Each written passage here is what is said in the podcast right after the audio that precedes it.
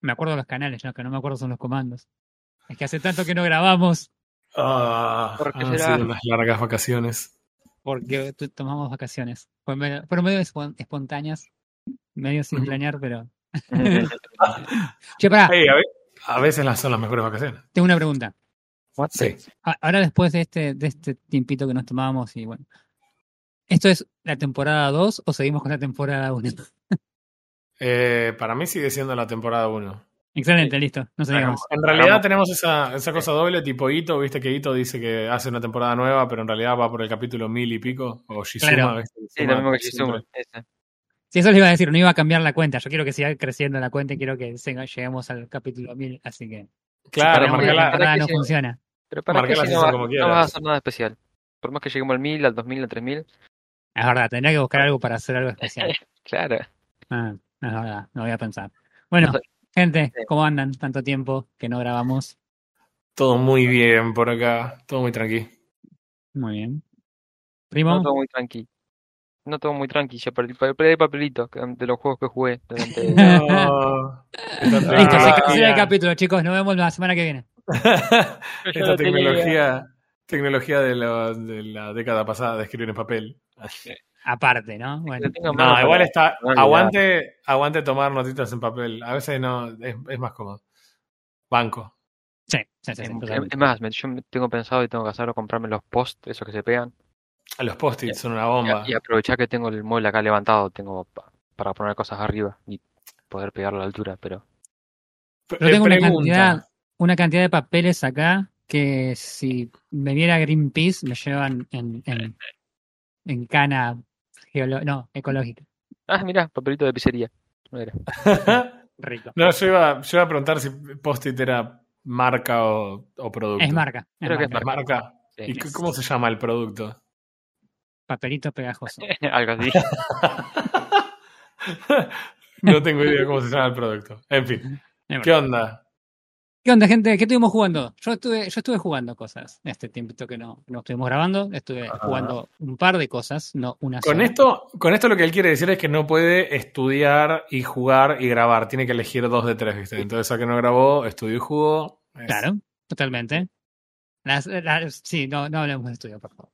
Eh, La fiscalía descansa. Sí. Este, estuve jugando cosas, estuve jugando cosas nuevas, estuve jugando cosas viejas, estuve Ajá. volviendo a jugar cosas, dejé de jugar cosas. Fue, fue- fue un enero complicado, raro, no co- complicado, no sé si, pero raro fue seguro. Eh, no sé si quieren que arranquemos con lo viejo y después arran- vamos para lo nuevo o arrancamos con lo más nuevo, como ustedes quieran. Eh, no, no, sorprendeme. Tira, tira, tira el dado y sorprendeme. Eh, la cosa es así. Eh, Apex está injugable. Sí, Perfecto. bueno, no son noticias. O sea, la gente no va a Bueno. escuchar un podcast hablar Ah, de no, esto. no. A ver, sí, siempre, siempre nos quejábamos, siempre nos quejábamos, siempre nos quejábamos, pero tenía una vuelta. Con lo que decir, bueno, es pasable. Claro, que Ah, siempre bueno. nos llevaba, nos llevaba el battle, paso el evento o algo. Claro. Pregunta más el- puntual, A más puntual. ¿El problema es el mismo problema de siempre de matchmaking y de chiteros? Sí, Ok, bien. sí. Creo que además ahora es más el matchmaking que los chiteros. No, Ok. No hay tanto chitero, pero el matchmaking está tan roto que jugar contra un tipo que juega 27 horas al día es lo mismo que jugar con un chitero. Porque nada, el tipo, vos no llegás siquiera a darte vuelta que el tipo rebotó en cuatro paredes, te hizo un no scope con, con un este Kraber y vos ni te enteraste cómo pasó. Así que nada, la verdad que es una embole. Así que como Bien. estaba tan aburrido de Apex, dije, ¿qué puedo jugar? Y dije, bueno, ya jugué tanto Apex. Vamos de nuevo al Overwatch. No, no. Pero es como, ¿viste, viste cuando vos tenés un amigo que está luchando hace mucho con una adicción y vos le decís, Sí. bueno, lo apoyás durante todo el proceso de recuperación Sí. y tu- tuviste una recaída, amigo, ¿qué pasó? Sí. Volvió con su ex. También. La toxi. Sigamos, sigamos con, la- con las analogías. Dale, dale, dale, dale. Te volviste a tropezar con la misma piedra. Ah, no. Bueno, hay, hay- hay una entonces hay una línea que no la pasamos, por favor. estuviste jugando, estuviste jugando, estuviste jugando Overwatch. Estuve, estuve jugando el mismo juego 2. Ok, bien.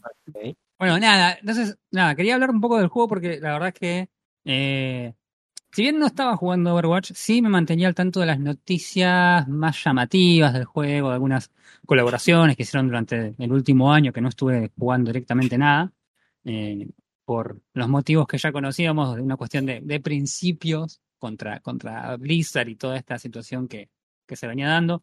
Las promesas de la próxima temporada también eran como bastante interesantes. Los tipos, todo bueno, se concretó finalmente en la, la venta a Microsoft, eso también estamos al tanto.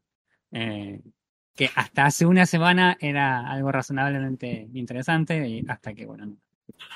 nada, de nuevo tenemos un CEO medio extraño. Pero bueno, qué sé yo. Entonces nada, la verdad que estoy cansado de Apex y que quiero jugar otro juego de, de disparos. eh, y dije, nada, hasta ahí es. Y te cuento cuál fue la- el, el detonante, cuál fue el, el determinante para que si lo jugaba o no. Agarré un día y digo, a ver, si tengo, quiero, voy a desinstalar el, el, launcher de Blizzard porque no lo uso para nada. Jugaba Overwatch nada más y, y listo. Entonces digo, bueno, voy a, voy a ver si puedo instalar el Overwatch directamente desde Steam sin tener que instalar el launcher de Blizzard. Lo juego. Si no, no. Ok, bien, me, me parece bien. excusa, Una excusa, evidentemente, de un adicto en, en- en recaída, ¿no? Este, eh, así que nada, bueno, obviamente no necesitaba el, el launcher de Blizzard, así que instalé directamente el, el juego y, y empecé a jugarlo. Eh, nada, tengo que hacer la separación de siempre, porque no, no hay forma de, de analizar este juego sin separar gameplay de, de- de monetización, porque es así, e- e- es Blizzard y la monetización está ahí, para bien o para mal, está ahí. ¿Cómo? Está en todos lados, Brisa. Hay- Dios no. Y sí, ya- no me acuerdo qué empresas eran que ya estaban demostrando algo así, un estilo así de Brisa. Ah, bueno, también, Blizzard- tam- también está el tema este de, de, que, de que están hablando de, no, de que la gente no tiene que tener el juego, sino tiene que tener el, el acceso. ¿Vos sí estás hablando de las impresoras de HP o, o me equivoco? Oh, oh, oh, oh.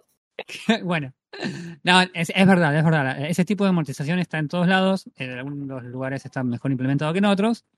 La implementación que había hecho Blizzard hace un año era un absoluto desastre. Era la, la- la- la monetización más predatoria del universo. Eh, se cagaba literalmente en los jugadores que habían tenido el juego y que ahora ya no lo tenían porque el juego que hemos comprado no existía más. Eh, bueno, todas las cosas que ya habíamos hablado acerca de- de- de- del desastre que era, la de bloquear Mm. los, los personajes detrás de un Battle Pass y demás. Ya vamos a llegar a eso. Primero quiero hablar un poco del, del juego en sí. Bien. Em, yo cuando empecé a jugar el, el 5 vs 5, yo, yo tenía la, la- el sesgo de que yo siempre fui main tank y al quedar solamente un tanque, eh, el juego me permite controlar más lo que pasa en la partida. Porque los Co- chabones que Siendo el tanque. siendo el tanque. Porque mi equipo tiene que. no tiene forma más que adaptarse a lo que yo juego. Entonces, si quieren ganar, me van a tener que seguir, no tienen opción. Eh, así que para mí, eso estuvo bueno. Entonces lo que hice fue también eh, dejar de jugar tanks y jugar tanto support como, eh, como Claro. DPS para tratar de el- eliminar un poco ese sesgo y, y ver bien todo el panorama del juego. Y la verdad que me encontré con un juego que está muy balanceado, mucho más balanceado de lo que, eh, que por ahí estaba en otro momento, incluso en su versión original, porque la verdad es que el, el- el- el- la persona que le mete un rato y se encarga de aprender más o menos las mecánicas de los personajes y de cómo eh, reaccionar frente a las cosas que antes no pasaban en Overwatch 1 y ahora sí pasan en Overwatch 2, eh, se vuelve súper gratificante en algunas cosas. Por ejemplo, Mm. los supports en este momento, al haber un tanque menos, ya habíamos comentado una vez que estaban mucho más en peligro y que los flankers eran mucho más peligrosos.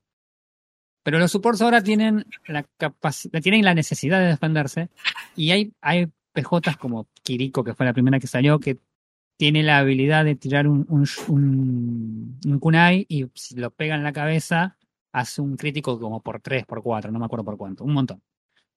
Bien. El tema es que si vos, hoy lo estaba haciendo casualmente, hay una Tracer dando vuelta y vos te das vuelta, le pones dos críticos y la Tracer explota y no tiene nada que hacer.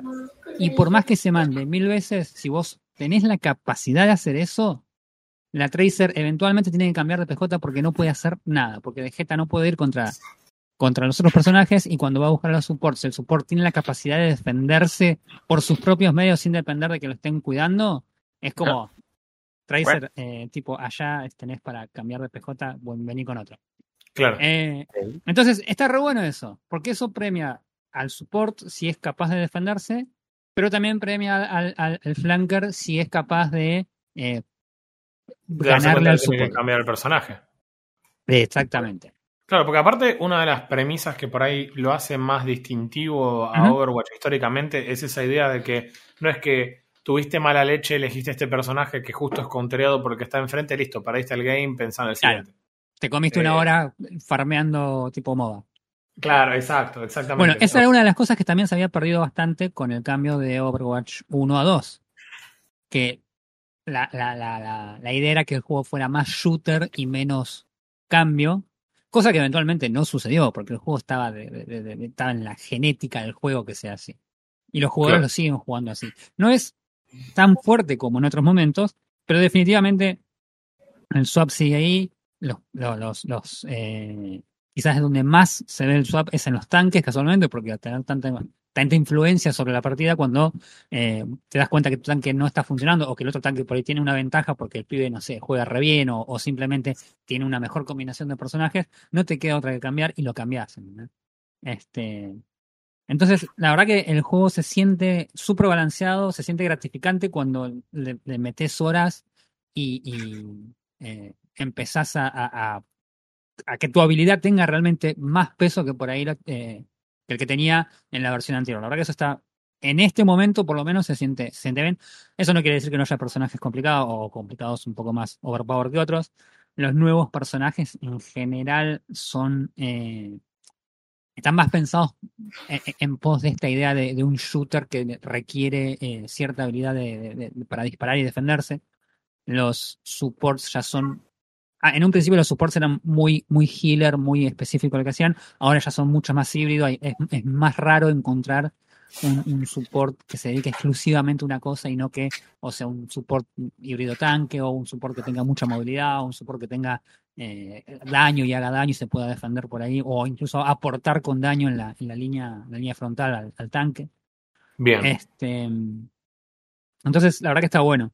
Los, lo que sí por ahí es raro, y, y que también eh, pasa a veces, como te encontrás con alguien que evidentemente jugaba el juego antes eh, y está curando de, de tipo bot, como, como era antes los, los supports, al toque eh, eh, te das cuenta que el pibe no, no entendió el cambio del juego, pese a que seguramente está jugando hace un año al, al, al Overwatch 2. Y eh, es una de las cosas que te lleva a, eh, a que haya diferencia a la hora de jugar. Cuando los, por ejemplo, los, los healers no se dan cuenta. El otro día me estaba peleando casualmente con un chaboncito que se enojaba porque había hecho, había hecho daño y tenía más eliminaciones que él, siendo que él era DPS. Eh, y el chaboncito me decía, dejá de hacer daño y curame, cuando tenía una relación de 3 a 1 en cuanto a curación y daño. Eh, y los otros flacos que estaban jugando conmigo le decían, concentrate vos en matar más gente y dejarlo a este pibe que nos está curando. Claro. Eh, entonces, nada, la verdad que eh, ahí te das cuenta cuando los hay, hay gente que está jugando que no, no llegó a entender la nueva idea de, de- de cómo es todo un poco más, más shooter y no tan eh, con roles tan, tan cerrados de que hacen una sola cosa, sino que ahora Ajá. tienen otras, otras cosas que hacer durante, durante la partida. Claro. Perfecto. Lo Eso que lo consideras algo positivo igual, considerando Sí. el cambio de, de 6 a 5 y toda la mar en coche. Sí, sí, sí, sí. Sí, porque Tiene más color. no sé si tiene más color, es diferente el juego, pero esa idea al principio, cuando lo, lo- lo- cuando s- lanzaron Overwatch 2, eh, no estaba tan bien implementada como está ahora. Ahora han hecho un montón de cambios de balances a un montón de PJs que hacen que el, que el- que el- que el, eh, que sea más viable todo eso. Por ejemplo, hay un personaje, Moira, que, eh, es un- una mezcla de DPS con, con healer, eh, que tenía una suerte de dash que se hace invisible y te permite reubicarte en una zona cercana mientras sos invulnerable. ¿Cuál es el tema? Que eso te permite solamente un dash en forma horizontal. Entonces el, el PJ, por más que se moviera, a veces no podía alcanzar a lugares que, que- que estaban más altos e incluso con esa pequeña eh, invencibilidad en ese momento, terminaba muriendo igual. Lo que le agregaron es que si vos durante una fracción de, de- de tiempo al final del dash apretás la barra espaciadora, tu PJ hace un super salto. ¿Entendés? Entonces eso le da Entonces- toda una, una nueva dimensión a lo que el personaje se puede hacer con toda una nueva movilidad en cuanto a dónde puede llegar, a cómo puede moverse, a cómo puede entrar y salir de una zona, ¿entendés? Que antes no lo podía hacer. Claro. Entonces eso, eso evidentemente tiene que ver con la filosofía esta de que los supports ya no son simplemente support, no son unos monigotes que están ahí curando al tanque, sino que tienen cosas para hacer y tienen que eh, manejarse ellos mismos con lo que están haciendo. Claro, la, la meta actual es un tanque, dos support y dos, y dos DPS, ¿no? Exactamente. Ok, o sea, claramente la toma de decisiones de hacerlo shooter es la que termina influyendo en que lo que se elimine sea uno de los tanques, porque perfectamente podrían haber dicho dos tanques, un support o un DPS.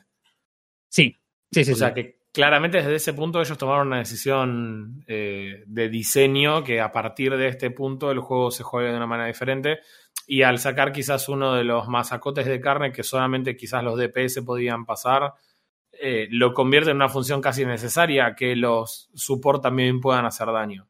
Claro. Eh, y probablemente también un foco bastante más relativo eh, sobre los sobre los support, sobre todo si, no lo sé esto, pero si los support son más matables que los carries. eh, En general sí.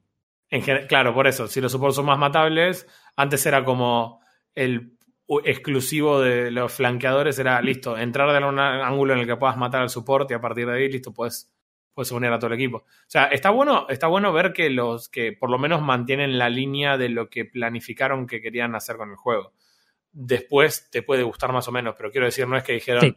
ah, bueno, no fue mal, listo, va- mandemos todo para atrás, excepto la parte de Battle Pass y Barley y la parte Sí, eh, es que- predatoria. Hubo una, una época en la que los chabones habían sacado en, en Overwatch 1 una serie de, de, de personajes que tenían muchas barreras. Entonces, vos imagínate que a vos te sacaban en un mapa en el que tenías que defender dos tanques, que ya eran un masacote de, de- de chupabalas, que encima tenían doble barrera. Entonces era literalmente estar 15 minutos disparándole a barreras, porque no, no había forma de traspasar eso. Entonces el juego se había vuelto súper aburrido. Y la eliminación de uno de esos tanques es lo que abre toda esta situación de mayor peligro para la, para la parte de atrás de los jugadores y esa necesidad de hacer que los jugadores tengan otra cosa más para hacer que no sea o simplemente curar o simplemente estar en una cornisa disparando a barreras del otro lado. Así que sí, sí. Quizás en su momento a la gente mucho no le gustó. A mí, la verdad que un año después, pese a que no estaba tan, tan, tan de acuerdo en, en el sentido cuando jugué supports, ahora te puedo decir que sí. La verdad que me parece que en definitiva sí fue un cambio positivo y que la solución fácil hubiese sido en su momento cuando la gente se quejaba instaurar nuevamente un nuevo tanque, pero los tipos se, se, se plantaron bandera y dijeron, no, chicos, esto es claro. así. ta- también lo que pasa es que los fans de Overwatch 2 eh, jugaban Overwatch 2 como Overwatch 2 era, y al igual que en cualquier otro juego, a la gente que juega suficiente tiempo una cosa, no importa si los cambios son para mejor, usualmente no te gustan por una cuestión de costumbre. Es como, eh, esto es lo, que- lo que hacemos acá. si no te gusta, hay claro, otro sí, sí, juego. sí. Eh, entonces, esos cambios muchas veces terminan siendo positivos en el tiempo, pero cuesta la adaptación porque es como, la verdad que no, no me gusta esto. Claro. Eh, a veces simplemente hay cambios malos, ¿no? Pero No, no, ni hablar, ni hablar. Así que bueno. Nada, bueno, además de eso hay agregados eh, algunos mapas nuevos, que en general están, están bastante bien, son del mismo estilo que los, que los anteriores. Eh, hay un modo nuevo agregado, que es un modo tipo eh, cuarteles, creo que era, el de... El del... ¿Cómo se llamaba? El de Call of Duty. Que tenías una zona que tenías que ir a conquistar y después tenías otra más y otra más y así. Similar a eso. Está, la verdad que está bastante bien, no, no. No me acuerdo. Sí, creo que se llamaba cuarteles. No, estoy, no me acuerdo, no importa. Pero la idea es esa. se- hay zonas que van cambiando, vos tenés que capturar. El primero que captura tres zonas gana la partida. Eh, nada. Está bien el mapa, no, la verdad que no, no, es, no es malo, es entretenido. Eh, así que, bien. Y los mapas nuevos en general eh, son los modos que ya, que ya estaban o algún modo nuevo. Y en general están también bastante bien, están bastante bien. eh, están por ahí mejor adaptados para la- este tipo de juego. Mejor incluso que los mapas viejos que eran tenían por ahí en mente otra otro modo de otra cantidad de jugadores en pantalla. Eh, así que nada, en general el juego es entretenido de jugar, la verdad que me entretuve mucho más de lo que esperaba. Yo les contaba a ustedes el otro día que cuando, que cuando lo instalé, yo a veces cada tanto vuelvo a instalar el Dota 2, juego dos partidas y después digo, ¿para qué carajos instalé este juego? Eh, este no fue el caso, la verdad que Ah, yo empecé digo, a jugarlo y eh, me, me divertí. yo digo, va- vamos a llegar a niveles de Ogame que no, que no sabíamos. No, no, yo sé que Game no tengo que instalarlo, no tengo que abrirlo, no tengo que registrarme, no tengo que acercarme. Así. Adiós, no, basta. Eh, y bueno, y después hay que pasar ahora a, lo de siempre, ¿no? La, la monetización que. Sí. A ver. eh, Respire, respire. está mal, pero no tan mal. en palabras de, de Guido Casca, eh, la monetización definitivamente ha mejorado a lo que era en, en un principio. Definitivamente el, han eh, rebalanceado todo lo que son las, las quests. Las quests, en este momento las haces, las misiones las haces simplemente jugando, literal. Yo la verdad que eh, recién, yo estoy jugando hace tres semanas más o menos y arranqué el, el Battle Pass en cero, literalmente en cero, el Battle Pass de esta temporada, la Season 8. Queda más o menos una semana de, de Battle Pass y ya voy por el nivel 65. Es decir, que ya pasé por el nivel 45, que es el nivel en el que desbloqueas el nuevo héroe. El, el héroe va de esta temporada. Y casi lo completo al, al, al Battle Pass. Eh, las misiones no, no me puse puntualmente a hacer ningún tipo de misión y se fueron completando solas. Eh, la verdad es que eh, una de las cosas que se había quejado la gente, y, y tenía razón lo que estaban quejándose, era que eh, las misiones eran demasiado elaboradas y llevaban demasiado tiempo a realizar. En este momento le le han bajado muchísimo la dificultad a las misiones y tenés misiones prácticamente todo el tiempo completándose sin, sin, sin hacer demasiado.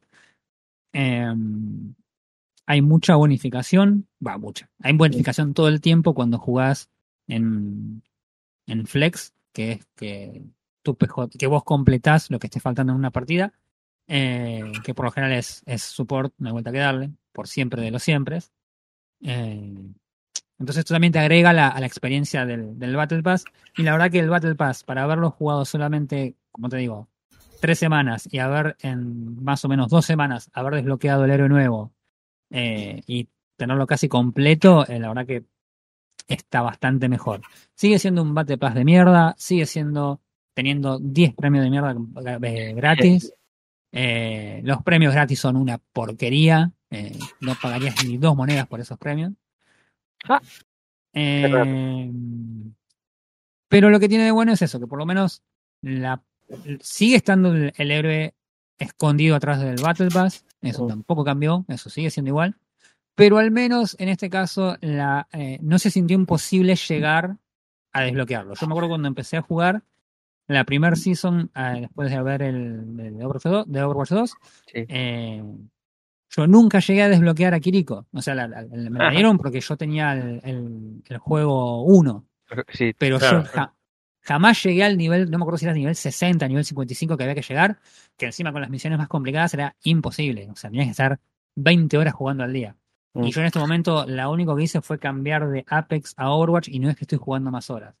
Estoy jugando lo mismo que jugaba Apex y a veces directamente ni juego. Me siento un día a mirar anime y no juego a Overwatch. Eh, y aún así desbloqueé el, el, el PJ. Punto aparte de eso, tengo que decir que al mismo tiempo que desbloqueé el PJS, desbloqueé los otros tres PJs que tenía bloqueados. Ok. Todos sin hacer nada extra más que sentarme a jugar el juego. Todos. O sea que en tres semanas desbloqueé cuatro PJ. Los otros PJ tenés misiones que tienen que ver con jugar partidas y ganar, nada más. Jugar partidas en realidad. Eh, en el rol que le corresponde por ahí a ese PJ. Y en todo caso, si eh, ganás, te cuenta doble la partida esa en, en el progreso. Una vez que hiciste esos progresos, tenés que hacer entrar al, al, firing range, al, rango de tiro, al, coso de tiro, Sí. a probar las habilidades del PJ y automáticamente te lo desbloquea. Mira. Haciendo eso, desbloqueé todos los PJs y en este momento, ahora, tengo todos los PJs de Overwatch desbloqueados. Así que la verdad que en ese sentido también está, está bastante, bastante bien el tema de desbloquear los estando Claro, detrás de. porque Sí. también en su momento fue un gran motivo de queja que no sobre no, no solo el tiempo que tenías que grindear para, para poder tener el personaje, sino el hecho también de que la persona, la otra persona ya estuvo usando el personaje durante todo ese tiempo, el que pagó el Battle Pass y lo tenía desbloqueado al principio. Claro, Entonces, claro. hay gente que ya lo está usando y, y como el juego este depende tanto de la idea de que vos podés cambiar al PJ correspondiente en cada momento, es como, no me podés sacar esa posibilidad. Claro, totalmente.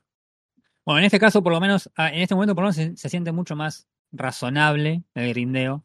Tiene por lo menos algo de sentido. Eh, no se siente interminable como por ahí se sentía la, cuando recién lo lanzaron.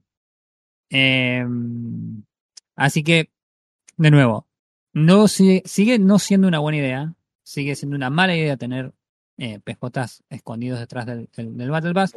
Pero por lo menos el Battle Pass en, en este momento avanza a un ritmo que voy a decir, ok, bueno. No, no, no, no es. es está mejor que antes. Algo más que también agregaron al Battle Pass en su momento y yo me quejé era el tema de los eh, créditos, créditos de Overwatch que habían agregado. Y cuando lo anunciaron yo dije, ah, ok, voy a ver, porque si me dejan comprarme con los créditos que saco, me puedo comprar el Battle Pass siguiente, es como 10 puntos, dale. Y no, era que eran unos créditos aparte, que no eran los mismos créditos, que tenían el mismo loguito, pero que no eran lo mismo, y bla, bla, bla, bla. Bueno, eso lo cambiaron. Los créditos siguen sin ser los créditos de pagos, las monedas pagas, pero sí están marcados de forma bien eh, evidente que no son esas monedas. Es evidente. Lo que hicieron cuando, cuando terminó, cuando cerraron Overwatch, fue em, pasar todos los créditos, todas las monedas gratis, o to- todas las monedas, las únicas monedas que había en ese momento en Overwatch, pasarlas a estas moneditas blancas dentro de Overwatch 2, y con eso podías comprar algunas cosas cosméticas. Algunas. Algunas. Bueno, ahora lo que hicieron fue ampliar el, el- el- las cosas que podés comprar con esas moneditas que te quedaron del juego anterior.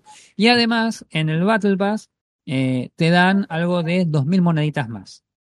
Con 2.000 moneditas más vos podés comprar eh, reskins, eh, colores va de, de skins, que salen algo de 300 moneditas, o sea que te puedes comprar literalmente 6 colores distintos de tu PJ. Y los skins en general varían entre 900 y 1900 créditos. De nuevo, seguimos en la misma. Sí. Podría ser mejor. Podría ser como se lanzó en su momento. Definitivamente es un paso adelante. O sea, tenés Sí. opciones, podés comprar cosas, tenés cosas para comprar. Yo en particular no tengo prácticamente cosas para comprar porque yo tengo todo comprado desde, desde Overwatch 1. Pero hay skins, por ejemplo, para los PJ nuevos que eh, yo tranquilamente me podría comprar. Hay algunos que sí están escondidos detrás de monedas pagas porque son de eventos especiales y demás. Eh, Bueno, pero es razonable porque eso es lo que en algún sentido le da cierto valor a algunas skins, el que vos en el evento la puedas conseguir. Y perfecto. bueno, si la querés después, es una skin, al final del día tampoco es, es mandatorio. Exacto, exacto. Eh, creo que lo que más molestaba cuando agregaron estos créditos es que la gente esperaba que fueran créditos para hacer la recompra del Battle Pass y, y- y, cuando los publicaron fueron sumamente, este, no quiero decir estafadores, pero borderline. Eh, entonces, con la información clara es más sencillo decirte, ok, me banco esto, no me molesta, no me cambia el juego tener o no tener un skin. Y si tengo la opción de por ahí quizás, tal vez en algún momento, alguna que me guste, comprármela con moneditas gratis, dale, así me salgan 45 mil moneditas, pero si vos me das moneditas continuamente, listo, joya, no hay problema. Este, así que no es lo mejor, pero definitivamente no es lo peor, así que, qué sé yo. Sigue todavía las, moneditas pagas que regalan con las 45 misiones semanales. Siguen siendo un laburo. eh, y seguís teniendo que grindear dos, dos seasons para poder comprarte un Battle Pass. Eso sigue igual de, de pedorro. No me acuerdo cuánto había mucho la cuenta aquella vez de cuánto nos costaba, cuánto nos pagaba Blizzard por día por jugar, por conseguir moneditas. Que era algo de 50 centavos de dólar, una cosa así. Este, bueno, sí, Y igual. eso. algo así, algo más. Al cambio, al cambio del peso actual, eh, me están pagando más pesos, pero bueno. No porque Blizzard me esté dando más. Eh, bien, agregaron cosas, además de esto, Que son medio extrañas. Todavía no entendí muy bien cómo funciona. Yo supongo que en algún momento lo voy a, me voy a sentar a verlo bien. Pero eh, cambiaron todo lo que sería la parte de estadísticas de los personajes. Eh, ahora cada personaje, o sea, tenés una progresión de cuenta y una progresión de eh, personajes. Vos tenés el personaje, te lleva toda una serie de estadísticas, tenés un como una medallita arriba de tu personaje que dice o, informa más o menos cuánto has jugado con ese personaje, qué tanto tiempo juega. Es más, muy parecido a los a los masteries de, de- de cualquier otro juego como League of Legends o cosas por el estilo. Sí. Eh, y además tenés una progresión de cuenta. No tengo, no tengo muy claro bien qué te hace eso, porque desbloquea algunas cosas, desbloquea unos títulos, desbloquea por ahí unas. eh, ¿Cómo es que se llama? Algunas tarjetas para el nombre. O sea que eh, no, no es así como. Lo más genial. Sí, chucherías. Eh, sí, re- relleno, no, la verdad que no. A, a menos que no me haya dado cuenta de algo, la verdad que no es la mejor de las implementaciones, pero no, no, no, no quita nada tampoco. A mí, a mí me- se me hace que son como los trackers de Apex. Chuchería, o sea, Claro, están exactamente. para pintar nomás. Exactamente. Eh, después lo otro que sí que jugué, que justo hubo un evento, eh, que está ahora activo, eh, es un evento del Año Nuevo Chino. Eh, se robaron, ¿se acuerdan el juego ese que jugamos la otra vez, el de, la, el de los fantasmas que se escondían? Sí, ¿Cómo se qué llamaba? juego de miércoles. Midnight Hunt era. Sí, Midnight Hunt. Bueno. Sí, Ay, qué bueno. juego malo, chabón. Bueno. Me acuerdo, me duele la vesícula. O sea, terrible. se me pone duro acá al costado, me acuerdo se me pone duro. Qué cosa de onda. Bueno, se robaron ese modo de juego. Básicamente, nada, eso, te transformás en una cosa en el mapa, tenés que esconderte y demás. Es el peor modo de juego de la historia. Es el modo de juego más aburrido que existe en el mundo. ¿Por qué Eh, será? Pero nada, el juego, en el evento incluso te ofrece una serie de eh, 12, 13 misiones eh, sencillas, no muy elaboradas. Hay una que es por ahí es más larga que las otras, pero en general son sencillas, eh, que también te dan cositas gratis, te dan títulos, no te dan skin, pero te dan algunos stickers, algunas chucherías. Eh, y está bueno, porque volvemos de nuevo a lo mismo. Son pavadas gratis que todos juegan, todos le meten un par de horas, sacan su chuchería y listo. Ok, Eh, no, es, aceptable. no es game, game breaking, no, no, no, no. Si no querés, no lo haces. No, no. No pasa nada. Claro, Bien. son, son el tipo de cosas que, que por ahí al principio estaban, estaban faltando como para que la gente no se enojara tanto por el- todas las otras cosas. ¿Cuánto pasó desde la controver- el controversial release de Overwatch 2? Octubre de 2022. Octubre, bueno, un año y medio. Año y medio. Estamos encontrando una tendencia bastante marcada de juegos que se lanzan y que un año y, me- un año, un año y medio, dos años después son un buen juego.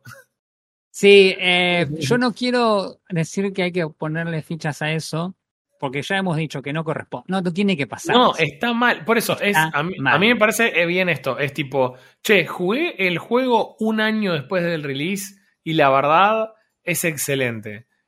¿Eso los perdona por haber hecho el release de miércoles que hicieron? No, No. para nada, en absoluto, y devuelvan la plata. Bueno, en este Claro. caso no había plata para Sí. devolver, pero en realidad sí, o sea, Devolveme mi juego, hijo de puta, yo te pagué un juego. claro, o sea, te compraron un juego y no estaba, que me acuerdo que en su momento surgió la conversación respecto de el tema de ser dueño de los juegos también. Claro, sí, sí, sí. Eh, O dueño de tu impresora. o, o de tu impresora, tal cual. Es como, eh, de repente, eh, si los chabones deciden bajar la, la térmica y nos quedamos todos sin juego. O sea, me- Imagínense si Steam un día corta todo y dice, che, el juego, claro, el juego Y ahí es mío, dice, me chicos, la pelota es mía, me la llevo a mi casa. Liquido y me compro una isla en África, man. Nos vemos. Claro, el chabón dice, mira, no tengo más ganas de, de, de cosas, se olvida de pagar la luz y se lo corta y nos quedamos todos sin juego. Eh, eh, es una discusión interesante, o sea, no creo que vaya a pasar, pero, pero lo que digo es, es cuanto menos interesante la charla. Sí, no creo que vaya a pasar al nivel de Steam, pero pasa a, a otro nivel. Fíjate, Overwatch 2, o sea. Sí, eso la verdad que es, es interesante. Eh, al final del día también uno compra juegos, o sea, los juegos que no tienen nada single player eventualmente pueden dejar de, de existir, ya sea que les bajen la, les corten el soporte vital o no. O sea, esos juegos que vos mirás que no tienen un solo jugador online, por ejemplo, durante un año. Es lo mismo que vos tengas el juego disponible. Claro, sí. Sí, yo mira, me estoy acordando en este momento también de, por ejemplo, Multiversus. Multiversus se había arrancado muy arriba, muy arriba y estuvo un año funcionando y después dijeron, chicos, no, chicos, era la Open Beta. Cerramos y volvemos el año que viene. Y dijeron, ah, cierto, y no, y no hay no hay devolución esto, que gastaron, tipo, sorry. Ah, claro, ¿lo van a tener disponible dentro de un año? Claro, No. Claro. Eh, No, Open Beta, ahora chicos. Claro, no Sí, sí. debiste gastar plata en Open Beta. Claro. No pre-orders. Inexcusable. Así que bueno, Sí. estás contento con tu, tu, tu vuelta Sí. del Overwatch 2. La verdad Eso que lo- me, me gusta el estado en el que está el juego. Me gusta por ahí más el, el- el- todo lo que tiene que ver con el gameplay y con las mecánicas del juego. Está, la verdad que está muy, muy, muy bien. Está mucho mejor armado en este momento que antes. Eh, sigue teniendo problemas con las microtransacciones. El modelo definitivamente está mejor que antes, pero eh, no creo que hay cosas que no, no, no deberían pasar. Creo que el Battle Pass debería ser eh, comprable para todo el mundo. Generaría una idea de volver al juego eh, Sí. continuamente a cumplir las metas, como pasa con Apex, como pasa con, con otros juegos. Hace poco me enteré que Call of Duty te deja, vos compras un Battle Pass y te deja terminarlo cuando tengas ganas. O sea, no, no que en el no se tiempo- vence. No se te vence, chabón. Claro. Y es, Como- y es de la misma empresa. Y es de la misma empresa, man. Dale, media pila. Media pila. Qué bueno. Este, Bueno, la diferencia por ahí es un juego full price con, con un Battle Pass a- arriba de- del juego full price. claro. Mm. Claro. Entonces es como, pensalo, Blizzard no, no paga las cuentas, chabón, si no, si no, no le compras el Battle Pass. claro. Lo que pasa es que también que- está esa idea. El Battle Pass, o sea, me- a mí me parece que algo copado que tiene Apex es que si vos jugás regularmente, eh, vas a acceder al Battle Pass de manera gratuita, pero hay un montón de gente que no se va a gastar en eso. Va a comprar el Battle Pass porque le pintó, porque le gusta lo que hay y punto. No porque, ah, no, pero igual lo voy a completar gratuito y con las monedas Claro. puedo. O sea, no viene por ese lado. Eh, y la gente que juega regularmente en general es la gente que más gasta en los juegos, independientemente de, de eso. Sí. Lo que no le gusta es que seas tan predatorio con las microtransacciones. Sí, sí, sí, sí, totalmente. Sí, sí, Yo, por ejemplo, en los Battle Pass compré dos. El primero que lo compré, que me lo compré gratis, y el segundo que lo, lo pagué eh, y lo, lo vengo manteniendo. Pero lo vengo manteniendo no porque diga, ah, es una inversión que hice hace tres años y quiero mantenerla.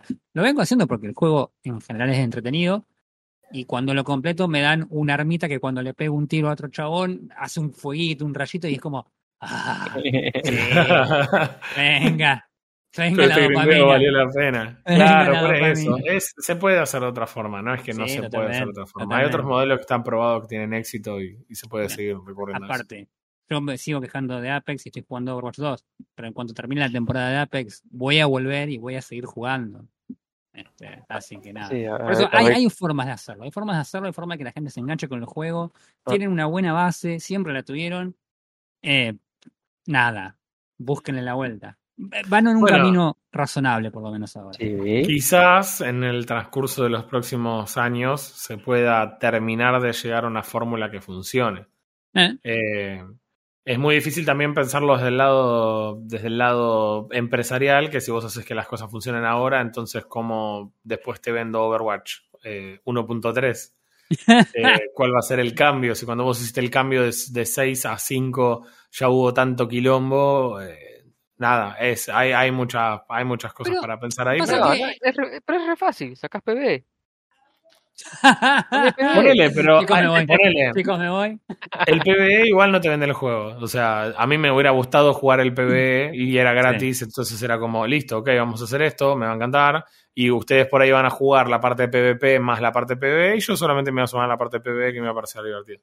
Nada, después termina no siendo tal, pero lo que digo es, Claro.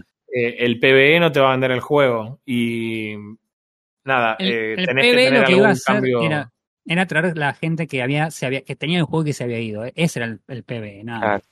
Yo lo que, yo lo que voy, por ejemplo, eh, ayer salió el trailer eh, para la próxima temporada de Apex. Los tipos dijeron, chicos, esta temporada no va a haber ni mapa nuevo, ni modo nuevo, ni, ni arma nueva, ni leyenda nueva. Vamos a tener las mismas cosas. Pero ¿saben qué? Vamos a agarrar las armaduras y ahora las armaduras no las van a levantar más del piso. Las armaduras ahora vos caes con tu armadura y tenés que levelearla sí o sí vos. No tenés forma de levantar una armadura que no sea la que tengas tu nivel. Entonces, vos vas a tener que levelar tu armadura. Cuando llegues a determinado punto de level, te vamos a dar para que tu armadura además tenga una habilidad extra. Todo esto es en serio, salió ayer, ¿eh? Claro, no, no está bien, está perfecto, pero es ¿Entendés? tipo, claro, un rework de una mecánica que es clave del juego Es hasta una, el momento. ¿entendés? Pero no es algo que te vaya a romper tampoco el juego. Y es una cosa que vos decís, ok, ok, hace 10 temporadas, 20 temporadas estoy jugando esto. ¿Y me vas a cambiar esto ahora? Dale. Sí, por favor, venga. quiero. ¿entendés? Puedes mantener el juego vigente haciendo cambios que no te rompan el juego, pero que sean lo suficientemente nuevos como para que te cambien la, la, la Sí. forma en la que la gente percibe el juego. Claro, Hay Sí. una forma, qué sé yo. me parece bien. No sé. Eh, por ahora, por lo menos parece que Blizzard ha encontrado una vía, más o menos. Esperemos que, que siga avanzando y veremos bajo el, el mandato de la muchacha esta, que no me acuerdo el nombre, a ver qué, a ver qué sale. Es Perfecto. todo lo que voy a decir acerca de Overwatch 2 y fueron solamente 40 minutos. Bien, perfecto. Yo esperaba más, más, más frustración, pero la verdad que me pone contento por vos que te haya gustado Sí. más el. Yo, El yo no esperaba estar tres semanas después de haberlo instalado, seguir jugando Overwatch, sinceramente. es así. está bien, está perfecto. E- Eso es algo bueno entonces. Sí, totalmente. Che, eh, bueno, y si no me equivoco, Frodo, vos mencionaste hace un rato que habías jugado un juego de un gato. No sé por qué lo Bien. asocié con Overwatch 2, pero. Sí, eh, digamos que es cortito, sinceramente, A porque ver. es. Si se ponen a ver las imágenes, sí, es, eh, carica- es muy caricatura. Se ve hermoso el juego, está fantástico. Ahora quiero ver, ¿cómo se llama? Me hace acordar un poco, un poco a Paper Mario. Hace esa idea de que en realidad las cosas están básicamente 2D, pero como, como si estuvieran levantadas en un diorama, como que abriste una hoja de un libro que es un diorama Claro. y, y se ve así. Ok, ok. Claro. Está bueno, Pero- es, es simplista, pero... ¿Pero qué es? ¿Qué es el juego del gato? Porque aparte, ¿cómo se llama el juego del gato? El Cat Quest se llama el jueguito.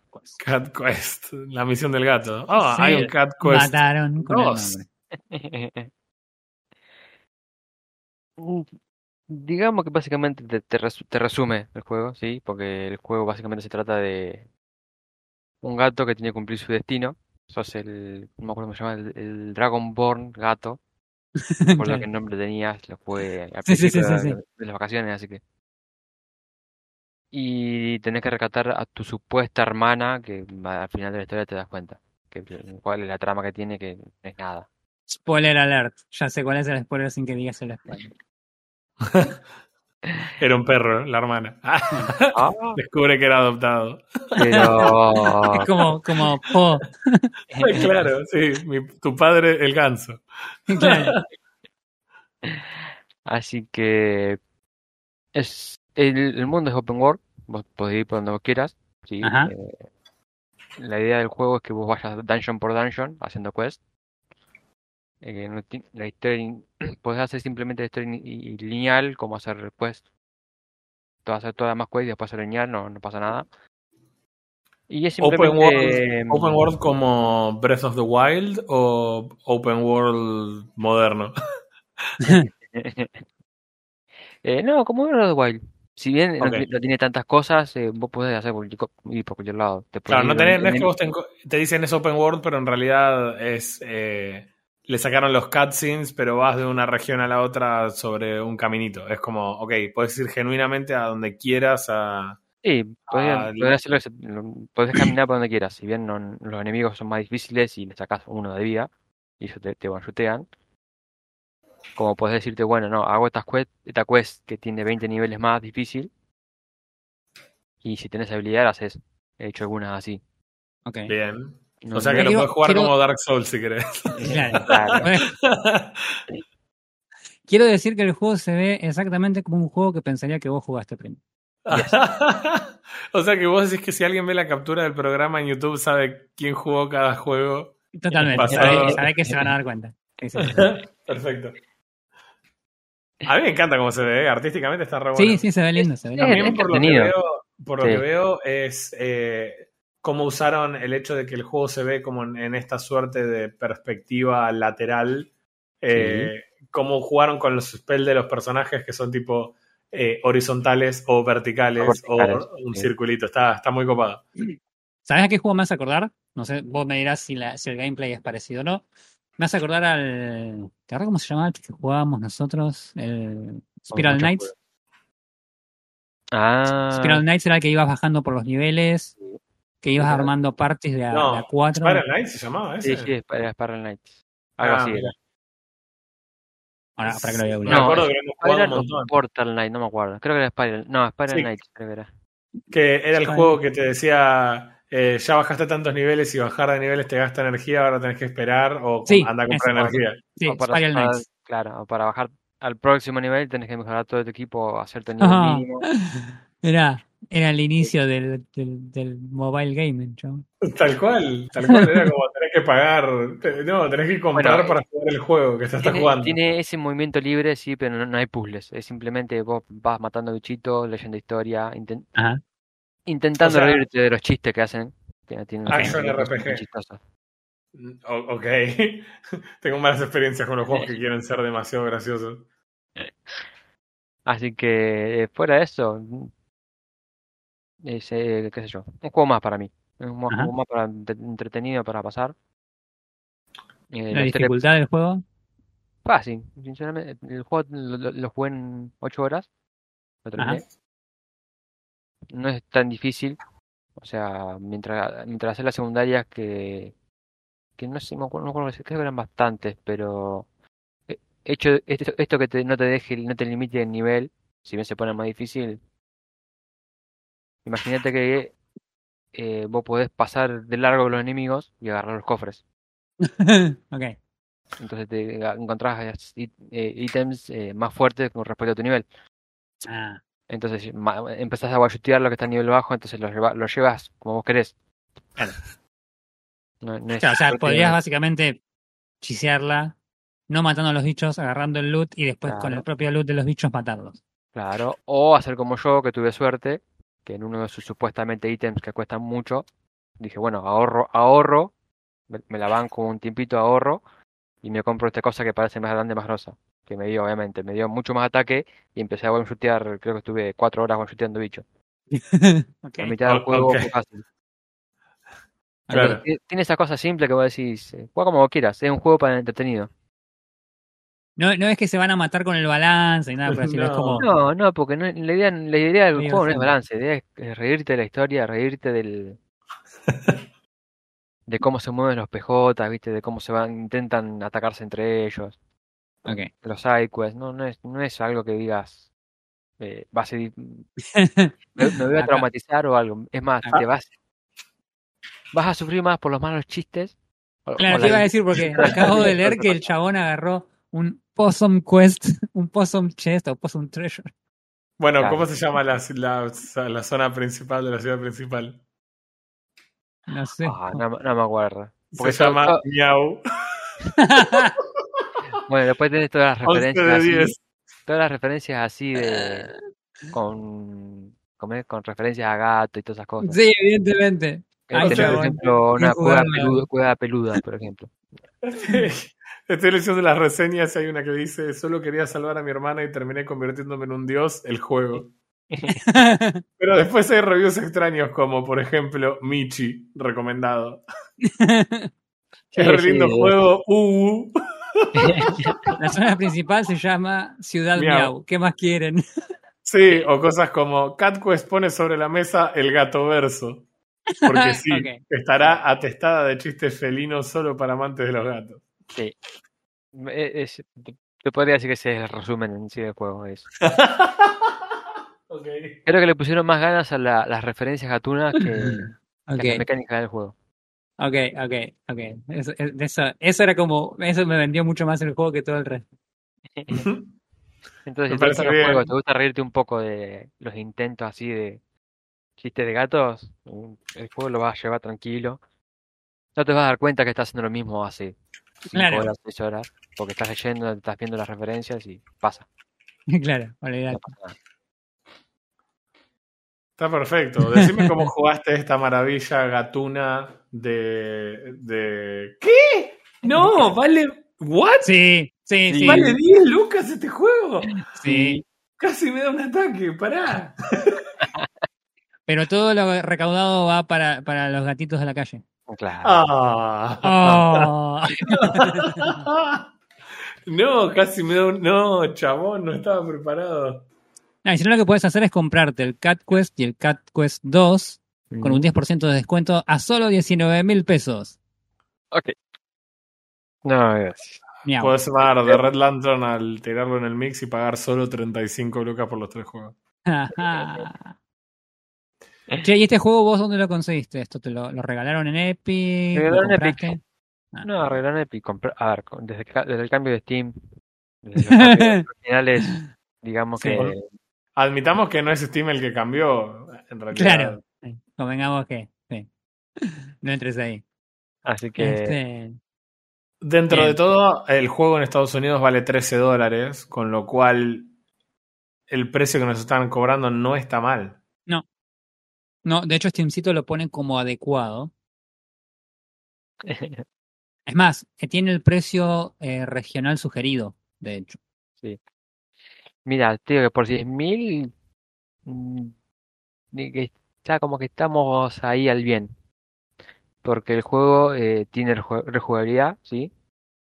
Eh, el equipo que vos podés usar, vos podés usar equipo para hacer daño, equipo para, equipo para tanquearte y equipo, equipo para ser mago. Tenés seis, ti- seis tipos de magia, que eh, como, como lo que le gustó a Dante, eh, cada magia tiene su dirección para hacer daño, así que puedes jugar Sí. con eso. Y al finalizar el juego, vos podés jugar algo así como un modo hardcore, en el que sos eternamente level 1, eh, no podés, no podés rolear, no podés esquivar, no podés equiparte ningún ítem, cosas así. No podés subirte la vida. Esas cosas que vos decís, ¿para qué? Y para la gente que le Claro, te iba a gusta decir, es lo mismo que el chabón te dice, bueno, en el modo hardcore tenés que jugar con una sola mano y con una pierna atada a la silla. Di- digamos que es el, el, el modo SEDAF del Claro. Season 10. El Sí, de, sí, algo eh, así. Juego sin nada para pasar el juego, ¿por qué? Porque puedo. Bueno, Claro. Con contenido.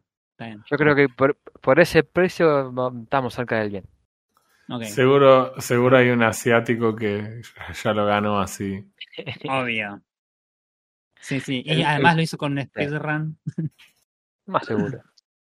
Muy El piola. juego no, no, no se me rompió nunca. Nunca, nu- nunca llegué a un soft block.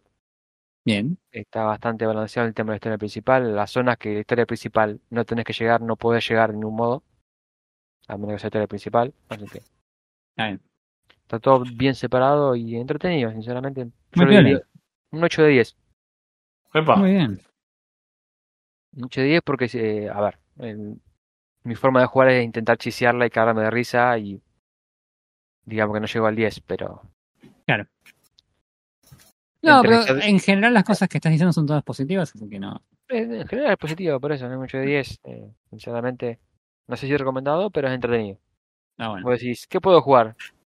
¿Y te gustan los gatos? Sí, bueno, reíte un poco.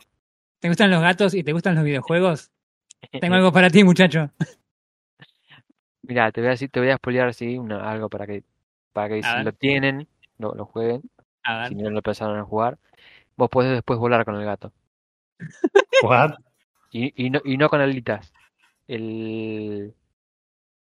¿Cómo es? El dibujito que, que te hace volar, sos vos aleteando con las patitas ¿Por qué? y vas volando. ¿Por qué no? En realidad es la pregunta, ¿no? claro. Sí. Pero va, va con la historia, va con la quest, te reís un Ah. poco. Sinceramente está bueno. Piola. Piola, piola. Muy No es muy difícil entre los puntos de experiencia. Los puntos de experiencia son fáciles, como te decía. Sí. Los ítems no son muy, no son difíciles de, de, de decidir si quieres seleccionar. O sea, más o menos. Mm. O pega más o pega menos. No, no, no, no hay una. Claro. No es que tenés que hacer un grindeo desquiciado para No, no encontrar la, la, el build específico ni nada. Claro. Mm. No tenés que grindear Sí. y no tenés que pensar cuando encontrás ítems. Porque ya el ítem. el- los- lo- ah, eso. Una de las mecánicas interesantes que pusieron en el juego, que no lo ven en ningún lugar, es que vos, una vez que conseguís el primer el ítem, ti- tiene un estado básico, un estatus básico. Sí. Vos lo podés volver a encontrar en otros cofres y el mismo ítem se te mejora. Ah, mira O qué sea que piola. O sea que si vos te encontraste un sombrero de mago que te da 10 de magia, pero después encontraste una espada que pega 50, decís, bueno, no cambio espada. Pero después encontraste Ah. dos veces el sombrero, y el sombrero te da 60 de magia, 80 de magia. Claro. Entonces todo- vos podés o quedarte como estás, que como a vos te gusta, o ir, o ir rotando, dependiendo de las cosas que vayas encontrando. Claro. Como te digo yo, o la, la podés chisear como hice yo, que ahorré hasta comprar, hasta rolear un ítem grande y con eso le tiré. Claro. Y yo lo que estoy viendo también acá es que no pide nada, chavo. Nada, no, Los requisitos no piden nada. Sí, Entre los gráficos, no. sí, sí. Muy piola. Muy, muy piola. Muy piola. Así que eso es lo que juego yo Así que muy bien. ¿No, ¿No quisiste adoptarte un gatito de esos? No. ¿No te deja adoptar gatos? Hay otros juegos que te dejan adoptar animales. Hay uno que estuvieron hablando mucho la gente en Adoptarlos. estos últimos días, ¿no? Yo, creo- Rafa? yo creo que adoptarlos es suavizar el, el golpe. Ey, cada uno hace lo que quiere con sus mascotas, con sus Poképals. Con su Poképal. Aparte me gusta la idea de que el tipo, cuando entramos a un servidor de Minecraft, lo primero que sale es corriendo a buscar aldeanos para esclavizarlos Sí, yo soy Y- el dog de, de nuestro server. y después, y después va y juega un juego donde esclaviza a otras especies. Eh, No, los míos no están nada. esclavizados. Viven en una comunidad en la que disfrutan de los beneficios de- del trabajo, igual que yo. Eso suena a socialismo, pero bueno, dale, a ver. Es un juego muy socialista. Te agarran a la fuerza y te llevan y te obligan a trabajar y disfrutarlo. Bueno, Por- Estuve jugando Palworld, el juego del que todo el mundo está hablando porque Yes. está en Game Pass Eh. disponible. Y ya estaba en Game Pass disponible antes. Y por alguna razón dije, "Ah, no, no lo voy a jugar, no lo voy a jugar. Después dije, nah, sí, lo voy a jugar. Venga. Y la verdad es que había leído tanto del juego eh, al principio. Primero que cuando salió el trailer, los primeros, los primeros vibes que había tenido eran muy parecidos a cuando vi el primer trailer de Goat Simulator. Porque se veía tan bizarro que de repente los bichitos estos sacaban una Gatling y empezaban a disparar. Y, y en algún sentido su increíble semejanza con Pokémon hace inevitable que uno diga, che, eh, ¿qué es esto? ¿Es Pokémon en esteroides? Eh, ¿Capturas estos chaboncitos y los haces trabajar en una mina? Eh, ¿cómo, sería, ¿Cómo sería el plan? ¿Cuál es la idea con esto? Y la verdad que un poco es, ese es un poco. la verdad es que sí. ¿Sabes qué? El juego sí es así. Si vivís en un tupper y no sabes qué es Palworld, Palworld es eh, si eh, Pokémon y Ark tuvieran un hijo, Yes. eh, esto es más o menos lo que sale después de eso. Entonces, la, la realidad es que vos apareces como un chaboncito en medio de una isla, no entendés idea de qué está pasando al lado, NPCs te hablan, muy diálogo de juego asiático, y Yes. después de, de tus diálogos asiáticos con esos personajes asiáticos, salís a recorrer la isla y como estás eh, en taparrabo, lo que haces, lo que hace cualquier ser humano cuando se encuentra en taparrabos, que es ir, Ir a a pegarle piñas a los árboles hasta que se caen. Efectivamente, eso es lo que haces en Palworld. Ni bien arrancas Ah, igual que en cualquier otro favor, que juego de supervivencia.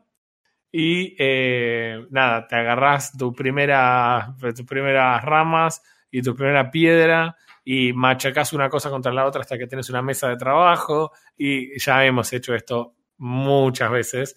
Sí, lo que diríamos el, el, el, el curso introductorio al survival, básicamente. Exacto, y que, y que al, al margen de esa parte tenés el tema de, ok, eh, esto es algo que yo ya sé y tengo tutoriales, pero no lo sigo porque igual esto ya lo sé y no me vas a explicar nada.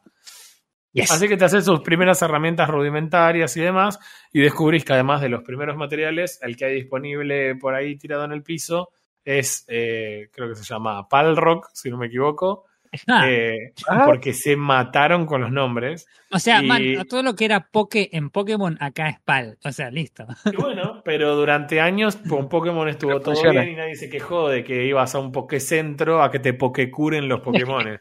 ¿Entendés? Que atrapabas con una Pokébola, ibas al Pokéshop a comprar Pokébolas. Entonces, nada, Sí. eh, de vuelta. Eh, durante un montón de tiempo no hubo problema, pero cualquiera diría que quizás un juego que quiere ser la evolución de Pokémon, ponele que ellos quisieron hacer la evolución de Pokémon, eh, debería haber aprendido estas cosas. Hmm. A diferencia de Pokémon, no te tenés que meter a los arbustos y encontrar aleatoriamente eh, a estos pals, sino que vos los vas viendo por ahí y los tenés que. los, los podés atacar o los podés tratar de atrapar, los podés evitar. Hay algunos que son agresivos y te atacan cuando te ven. Hay otros que son eh, asustadizos y corren cuando te ven, los tenés que perseguir. Sí. Y no solo podés pelearles con tus pals, sino que también tenés, eh, tenés la opción de reventarlos a palazos o a espadazos vos mismo. estaba justo a punto de preguntarte cómo es que tenés que hacer para capturar uno de estos bichos. Porque Claro, al principio vos no tenés ningún pal, entonces Claro. lo primero que te haces es un garrote y vas con el garrote y lo reventás a garrotazo. el garrote, el garrote le, le podés poner de nombre Profesor Oak. Le- no le podés poner ningún nombre. Pero, eh, nada, agarras el garrote, le pegás y cuando está en poca vida, nunca antes había visto esa mecánica, No, no, es un nada. porcentaje de captura un poco más alto. Vos le tirás la, la pal ball Pal Sphere. la, la- le tirás la Palsphere y eh, lo, lo captura temporalmente y tenés un círculo que se va completando con el porcentaje de chance y va avanzando, digamos, sobre, eh, sobre ese círculo hasta que se completa. Si llegas al 100%, listo, está capturado. Claro. Eh, obviamente tenés todo lo típico de los tiers y los niveles y etcétera, etcétera, etcétera. Eh, los pals se, eh, están ahí caminando por el- muy pacíficos y siguiendo su vida y no molestando a nadie, y vos vas y le pegas un garrotazo, lo capturás. A partir de que lo capturás, tenés múltiples opciones de cosas que puedes hacer con los pals. La Ay. cosa número uno que puedes hacer es volver a tu base, una vez que tenés acceso a una palbox, que es una de las primeras cosas que haces, eh, puedes administrar tus pals. Lo podés poner como parte de tu party o lo podés tener como parte de la base eh, o la pal base. va. Eh, o sea, vos te vas, te vas haciendo No, tu base. te vas. Te vas y no hablas nunca más de este juego. te, te haces la base y eh, usas todos estos pals para que trabajen. Ahora, esta parte está re buena y re interesante porque los pals no es que vos puedes mandar cualquier pal a hacer cualquier cosa. Ajá, ok. Es- cada pal, de- de- dependiendo de su tipo o habilidades específicas que tengan, eh, los puedes usar para hacer cosas específicas en la base. Y Ah. algunos incluso te bloquean el avance. Te doy un ejemplo. Acá, evidentemente, aunque en el horno puedas craftear un carbón, no puedes usar el carbón para cocinar en la cocina. Tenés que usar un, un pal de fuego que escupa fuego en el horno como un esclavo escupe fuego, porque es la única forma en la que puedes cocinar. Así que cuando te. eh, cuando te cuando te digan que eh, no, no se puede hacer lo que hizo el tío Airo y calentarse el té con fuego. Porque Claro, el dragón. Ahí es donde lo tenés que, le tenés que decir vos porque no jugaste Palworld. Claro. Pero para poder avanzar en el juego necesitas eh, hierro y ese hierro se, se genera eh, cocinando los ingots, como en cualquier otro juego, pero no los puedes cocinar con ningún combustible. Aunque tenés kilos de madera y de carbón, solo lo puedes hacer capturando algunos pals. Entonces en sí te obliga a ir a atrapar ese pal y usar ese pal específico de fuego que definitivamente no parece una evolución de Eevee de fuego. Ah, ¿Cómo, cómo? Invitar a la sociedad, ofrecerle No, no, sí, lo, invi- lo invité capturándolo con una palbol y Lo una pal lo invi- Lo con el, con el garrote del profesor Oak. Claro, lo cual fue complicado porque se asustaba, entonces lo tuve que perseguir para pegarle. En el momento te sentís todo un rocho fuerte. Pero bueno, eh, la cuestión es que te Vení vas que te armando quiero tu dar party, cariño. tu party de seis pals que vos tenés que usar constantemente. Mm. No Hombre, hace tengo- falta que. Tengo un comentario acerca de todo esto. Me parece que está bueno eso. Está bueno el, el- el hecho de que el juego, más allá de que sea un mundo libre, que sea un survival, me parece que es una mecánica copada como para establecer una un- un- un- los grados de avance, ¿no? Porque me imagino que no debe ser lo mismo capturar cualquier pal y cuando vos querés avanzar y necesitas cosas por ahí más complicadas, los pal seguramente también sean más complicados de capturar. Exacto. De hecho, al igual que en no sé si se acuerdan, Sí. eh, hay cosas que completamente están fuera de tu capacidad en las primeras zonas. Claro. Eh, entonces, yo, por ejemplo, arrancas el juego en la primera zona donde vas a capturar pals, son level 3, level 2, una Claro. cosa así. Pero pasas a, las, pasas a la siguiente zona que es caminar no más de 30 segundos y hay un bicho gigante level 38 caminando por ahí. ok. Eh, entonces, nada, eh, al igual que en Ark te pasa eso y sí, obviamente tu progresión está marcada por los tiers de lo que tengas. Claro. Está bueno. Me gusta. Bien, a mí me encanta el hecho de que los pals tengan una utilidad fuera de los seis que vos llevas en la party. Recordemos que en Pokémon vos tenés a tus seis Pokémon que solo tienen algo que hacer durante el combate y nada más. Y eh, todos los otros que tenés guardados en cajas no sirven de absolutamente nada. Claro. Eh, creo que a la gente le da más impresión el hecho de que le estás disparando con un fusil a un pal, cosa que no pasaba en Pokémon, que el hecho de que en sí vos capturabas un Pokémon y lo mantenías en una caja cautivo para siempre, en general para siempre, porque nunca lo volvías a usar. Claro. Acá los pals tienen otra cosa. Vos tenés un pal que podés, podés, no es obligatorio, podés tener activo con vos todo el tiempo. Y eh, ese pal te va a ayudar en combate y te va a ayudar en otras cosas. Le puedes dar tareas específicas. Pero principalmente, casi todos los pals tienen una habilidad especial. Habilidad que vos podés usar dentro y fuera del combate. Porque eso es distinto con lo que estamos acostumbrados a Pokémon. Acá no es que estás en combate y no estás en combate. Los pals están por ahí, no estás en combate y le sacudís un garrote en la cabeza, no importa, ahora estás en combate. Y lo mismo pasa con algunos pals. Este pal de fuego, por ejemplo, que es uno de los que más me gustó al principio, eh, la habilidad especial de ese personaje es que lo agarras y lo usas como un lanzallama. Ok. Lo agarrás al chabón y lo tenés. Levantás a este, a este Bullpix en, tu, en tus manos y lo usás como un lanzallama, apuntando con un lanzallama. Es, Pero- es, bizarro. Las habilidades se basan en dos cosas. Primero, en que vos eh, levelees el personaje. Eh, Este pal tiene que llegar a cierto level para poder hacer la habilidad. Y además, cuando llegas a cierto level, en realidad desbloqueas eh, la posibilidad de craftear lo que sería la montura de ese personaje. No todos se montan, sino que la, la montura de cada uno de los pals le permite Sí. interactuar de una manera específica con vos. Ah, Doy, doy un par de ejemplos. El pal de fuego, vos le das la montura y lo puedes usar como un lanzallamas. Sin la montura no lo puedes hacer. Claro. Mm. Y a, por ejemplo, una, una mezcla entre una alpaca y una oveja que se llama palpaca. No, no, no es joda, no, no se llama palpaca, no me acuerdo cómo se llama, pero es un nombre así medio estúpido que no es alpaca, pero era como, dale, en serio.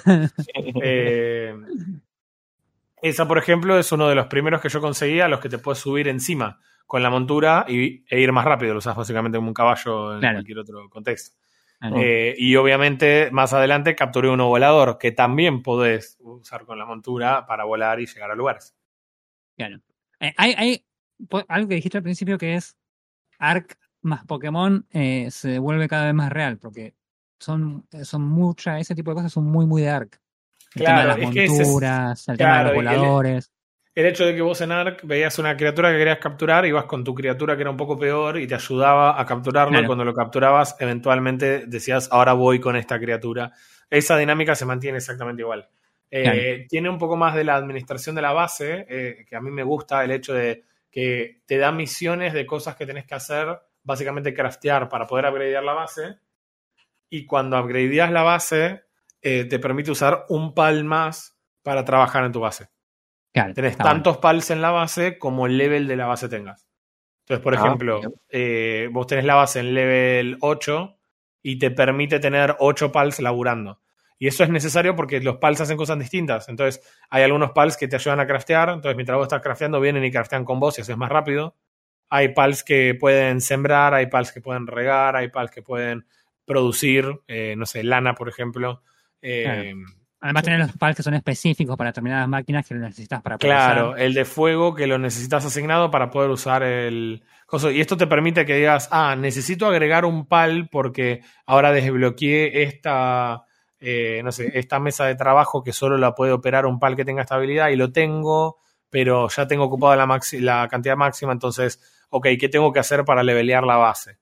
Todo eso se maneja desde la este, Palbox, que sería como el, la mesa principal de todo lo que, lo que hay en, el juego. Eh, así que hay varias cosas que, en las que realmente es un poco la evolución de Pokémon. Toma cosas que ya sabemos que en la fórmula de Pokémon no funcionan mm. y se le dio una vuelta de rosca para hacerlo funcionarlo. Por mm. ejemplo, no hay ninguna necesidad en Pokémon de capturar un segundo Pokémon igual al que ya tenías. Excepto que quieras trolear por alguna razón, pero no hay ninguna necesidad. Bueno, acá tenés un bonus de experiencia cuando capturás 10 pals del mismo tipo. Ajá. No de la misma clase, o sea, no 10 de 10 voladores, ah, sino, 10, del mismo. no Bullpix. Exacto, 10 no Bullpix te da un bonus por haberlos capturado. Por el otro lado, vos en Pokémon tenías una función que era que cuando vos tenías demasiados tipos de, o que se llenaban las cajas y querías vaciar, liberabas a los Pokémon que tenías capturados. Sí, sí, bueno, una granja. Sí, bueno, acá no los liberás. Acá desbloqueas en un nivel una cuchilla. no te estoy jodiendo. Desbloqueas una cuchilla y lo tenés que carnear al pal. Es, es, bastante, bastante fuerte. Estamos yendo a...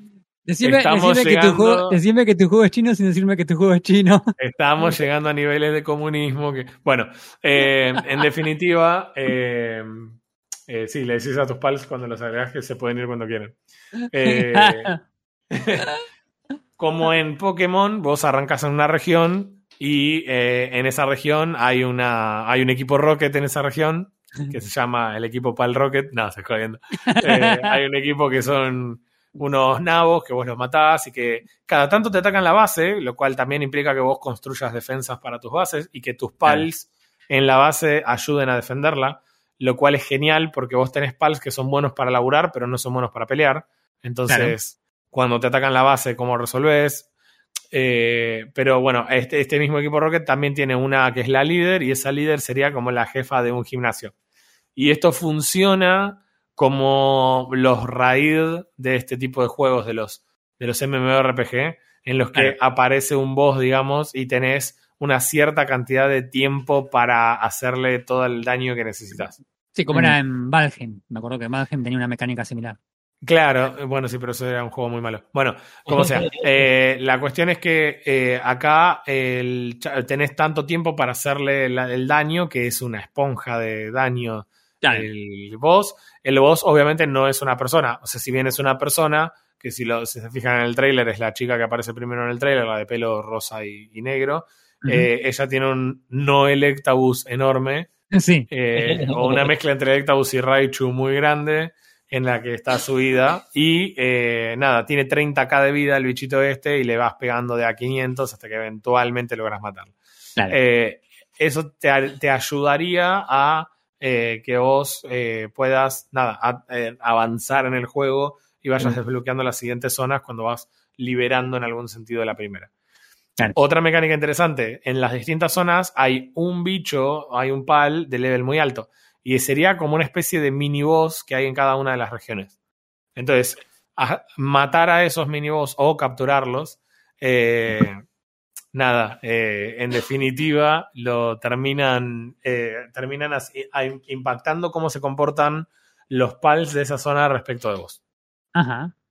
Eso está bueno. Así que me pareció algo bastante interesante para, agregar también. La, diferencia es que puedes capturar los otros pals es más sencillo.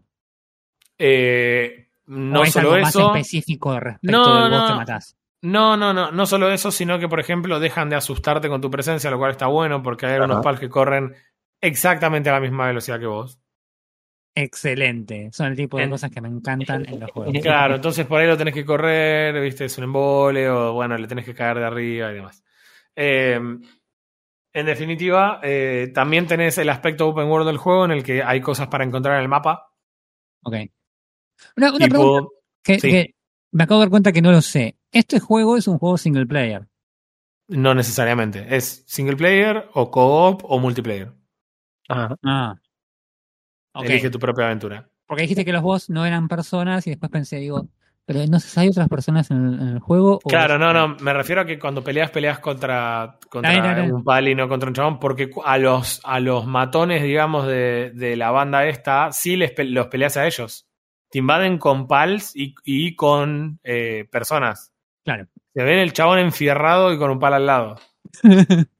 Eh, entonces, nada, lo tenés que reventar. Y nada, todas esas cosas se ven bastante fuertes. Tipo, de repente agarrar y con un lanzallama quemar a los chabones que te atacaron. Es como. Eh, el juego tiene ese aspecto open world. eh, quiere decir que te recompensa por explorar. Claro. La exploración es estúpidamente sencilla, no es Breath of the Wild, o sea, es un lugar y hay cosas. Mm. Eh, no hay ningún tipo de justificativo para esas cosas, pero bueno, están ahí. Eh, principalmente lo que buscas es unas cositas verdes, unas esferitas verdes, no sé cómo se llaman, pal green balls, ponele. Eh, que vos podés hacer una estatua y después sacrificar estas cosas para bufear a vos o a tus pals. Algún atributo específico. Cuando vos pasás de level, te da varias cosas. Eh, pasás de level y te da eh, atributos. En Mm. realidad te da un atributo para. eh, un punto de atributo para gastar en uno de los atributos que cuando se refleja no es un punto. O sea, te das ataque y te da 100 de ataque, no te da uno de ataque. Ah, ok, ok. Y, cada ver. estadística tiene un nivel de crecimiento distinto. Yo al principio invertí mucho en stamina y en work rate y ese tipo de cosas para la base, porque al principio la verdad que estabas más tiempo en la base que haciendo otra cosa y para pelear tu pal era más que suficiente para, para Ajá. todo lo que hacías. Además, los pals que están trabajando en la base por cualquier estupidez que hacen ganan experiencia. Poquito, pero ganan constantemente. Claro. Talan un árbol y suman experiencia, craftean un ítem y suman experiencia, todo suma experiencia. Ok. Eh, entonces vos vas leveleando los pals incluso cuando vos no estás en combate. Cuando vos estás en la base y manejándola y haciendo cosas, tus pals que están ahí ocupados en algo también ganan experiencia trabajando y además la experiencia se reparte en toda la parte. Así que Ah. todos se van leveleando Ah, medio en paralelo. Así que Ah, eso está, muy bueno. Eh, cuando vos, claro, cuando vos tenés un pal que está trabajando, ese pal gana más experiencia, pero todos los otros también ganan experiencia. Eso es el famoso entrar en el Pokémon Gen 1 y poner primero al peor Sí. Pokémon que estás leveleando y cambiarlo inmediatamente que empieza el combate por uno de level alto y repartir la experiencia hasta Claro. que sacabas el repartir experiencia, entonces ya nunca lo usabas. Eh, acá lo tienen resuelto de llevarlo encima y el chabón suma experiencia. Fin. Bien. Ah, bueno. ¿Qué más? Cuando pasas de level desbloqueas puntos de tecnología. Porque todo esto de desbloquear que yo les dije no es automáticamente cuando pasas de nivel. Claro. Todo lo que vos desbloqueás lo tenés que pasar de nivel, tener el nivel correcto para ese tier y al mismo tiempo gastar puntos en eso. ¿Qué es lo que tiene de interesante? Que hay muchas cosas que vos no sabés que, eh, que son hasta que no tenés el pal que lo desbloquea. Entonces te está doble recompensando por explorar. Porque acá es donde te dice, ok, ¿qué es lo que tenés para desbloquear? Y la montura de ese pal. Mm. Ahora vos no sabés que ese pal ni siquiera existe, nunca lo viste. Una vez que lo ves y decís, "Ah, a ver qué onda, lo capturás y ahí desbloqueás la posibilidad de comprar la montura de ese, de ese pal. Claro. Lo que pasa es que, claro, hay monturas que están recopadas porque de repente tenés un pájaro que, y de repente puedes volar y todo lo que antes estabas haciendo trepando por una montaña para llegar a un lugar, ahora volás con un pal y listo. ¿Sabes una cosa? Ah, que- que me, me asaltó este pensamiento mientras comentabas todo esto. El juego, ahora que me lo describís así de tan, tan detalladamente, es literalmente Ark. Es Ark. Sí, Es Ark con un con Pokémon. skin de De no Pokémon. De no Pokémon. pirateados lo suficientemente distintos como para que vos digas, eso no es. Mm, ok. Eh, sí. La- mirá, Hay, hay dos cosas para decir al respecto. Vamos a terminar lo que tiene que ver con el gameplay. Que Sí, sí. igual es poco y nada, porque la verdad que quiero resaltar una cosa que se atacó muy puntualmente en una nota que leí en PC Gamer hace una semana, en donde dice, el chabón textualmente dice, la idea de que un juego, eh, que, de que un juego sea divertido es lo único que importa, a él le parecía criminal. Y que era una manera muy aburrida de mirar eh, algo que te gusta. Y esto, si querés hacer el paralelismo, es la típica. Eh, todos tenemos una película de miércoles que es divertida con la que nos reímos, pero tenemos la capacidad de reconocer que es una película de miércoles. Pero en definitiva, a veces querés ver una película divertida y no necesariamente ver una actuación digna de un Oscar o el, el mejor guion de la historia y demás. Todos, todos podemos comer sándwiches de milanesa de la costa y comer cosas ricas en otro lado. O sea. Claro, o sea, de vuelta, es como al final del día, y acá lamento por los editores de las publicaciones en general, al final del día, la cosa más importante de un videojuego es que sea divertida. No hay, no hay ninguna discusión al respecto. Acá no estamos, este, este no es, no es arte que hay que juzgarla desde ese punto de vista. Literalmente solo jugás los videojuegos porque es divertido. Y este juego es divertido, ese es el problema. Y, y mi expresión para todos los fanáticos de Nintendo que están llorando y sangrando por la herida desde que salió esto, o los fanáticos de Ark que dicen que es una copia, la realidad es que este juego es más divertido. Que ambos. La- Yes. Míralo por el lado que quieras. No sé, acá matas un pal y queda ahí tirado como un bofe, chabón. y te lo llevas puesto cuando vas corriendo y, y lo podés tirar por un barranco al cadáver. ¿Entendés? O sea, es cruel, sí, pero es divertido. claro, ¿Entendés? Porque al final del día es virtual.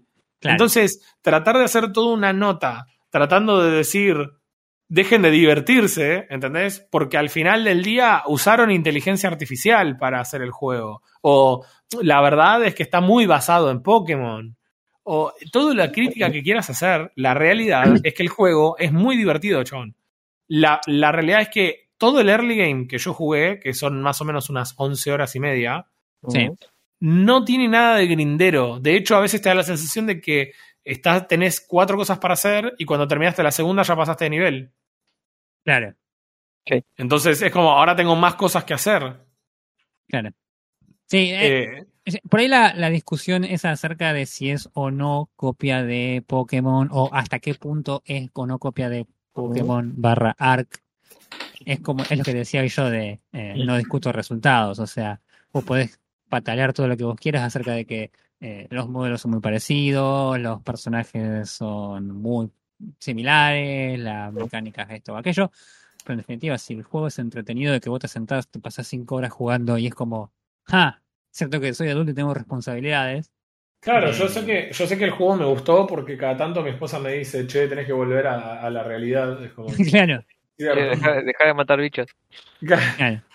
Eh, la, la verdad es esa, o sea, no, no me obligó a grindear hasta acá. Yo leí que cuando estás llegando ya a las últimas partes es un poco más grindero, pero adivina que te ponen una configuración en el mundo en el que vos jugás, en el que vos podés setear el juego para que sea menos grindero, para que el juego te dé más experiencia o para que los pals dropeen más drops. Entonces no tengas que estar grindeando el juego innecesariamente. Ay, pero eso, eso es, eso es de ju- como jugarlo en modo easy, loco, así no se juega los. Los Claro, juegos ¿entendés? Y- difícil, y- si no, no sirve. entonces, ¿qué cosa hablamos siempre nosotros? Y la verdad que en un momento de tu vida ya no podés hacerte el cocorito, ¿viste? Y jugar a que, ay, no, yo juego como cuando yo jugaba Lineage y no, yo jugaba a gravedad cero porque era 0.7 drops. Entonces, era menos drop que el juego Vanilla, entonces soy mejor porque no, ¿entendés? Por, por eso. Eh, o sea, yo no La le pongo azúcar al café. índice, claro. La Yo no le artritis en pongo video azúcar al índice café. indica que, que, que no, me considero mejor por no ponerle azúcar al café. A, a- a eso voy. Ah, ¿Entendés? claro. Yo Sí, no sí. le pongo azúcar al café. Y, y Claro. me hace intrínsecamente superior, pero yo no me siento superior por eso. Eh, entonces, ¿qué quiero decir con esto? Todas estas cosas son agarrar una idea que ya existe y hacerla mejor. Y si no, vamos a volver hacia atrás y vamos a hablar de los juegos que hablaron hoy. Y no debería existir Apex Legends entonces. Y cuando Claro. salió Apex, nadie dijo, pero es una copia de PUBG. ¿Entendés? Y todo de el mundo había jugado PUBG. de hecho, sí, todo el mundo lo decía. ¿Entendés? Está bien, todo el mundo decía que es una copia. De, de repente descubrieron que los juegos que son de temáticas similares en realidad pertenecen al mismo género. Claro. ¿Entendés? Porque si no, tendrías que decir que la pistola desnuda es una copia de dónde está el piloto. No, Son bueno, dos bueno, comedias. Pero también, también eh, hay que. eh, el ejemplo de Apex también es, es particularmente bueno, porque vos ahí tenés, como decíamos recién, tenés la copia, si querés, base de un juego, lo que vos quieras, la idea general del juego. Pero sobre esa idea construyeron, porque agregaron un montón de cosas que después Fortnite se copió, que después Overwatch se copió, que ¿entendés? Entonces Claro, acá tenemos como que digas, exactamente no, eso. No, Apex, se eh, Apex es en realidad una mezcla entre PUBG y Dota, porque también tenés eh, personajes con sus propias habilidades. Claro. Entonces, y es lo mismo. Mira, el otro día, y acá es una, si querés una voz un poco más, eh, más eh, laureada que la nuestra, que somos tres humildes personas con, con un podcast.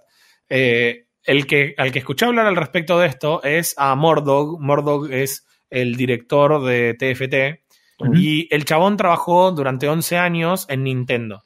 Entonces, esto lo tocaba, si querés, personalmente, por haber tenido Sí. un pasado en la, en la compañía que creó uno de los dos juegos de los que estamos hablando.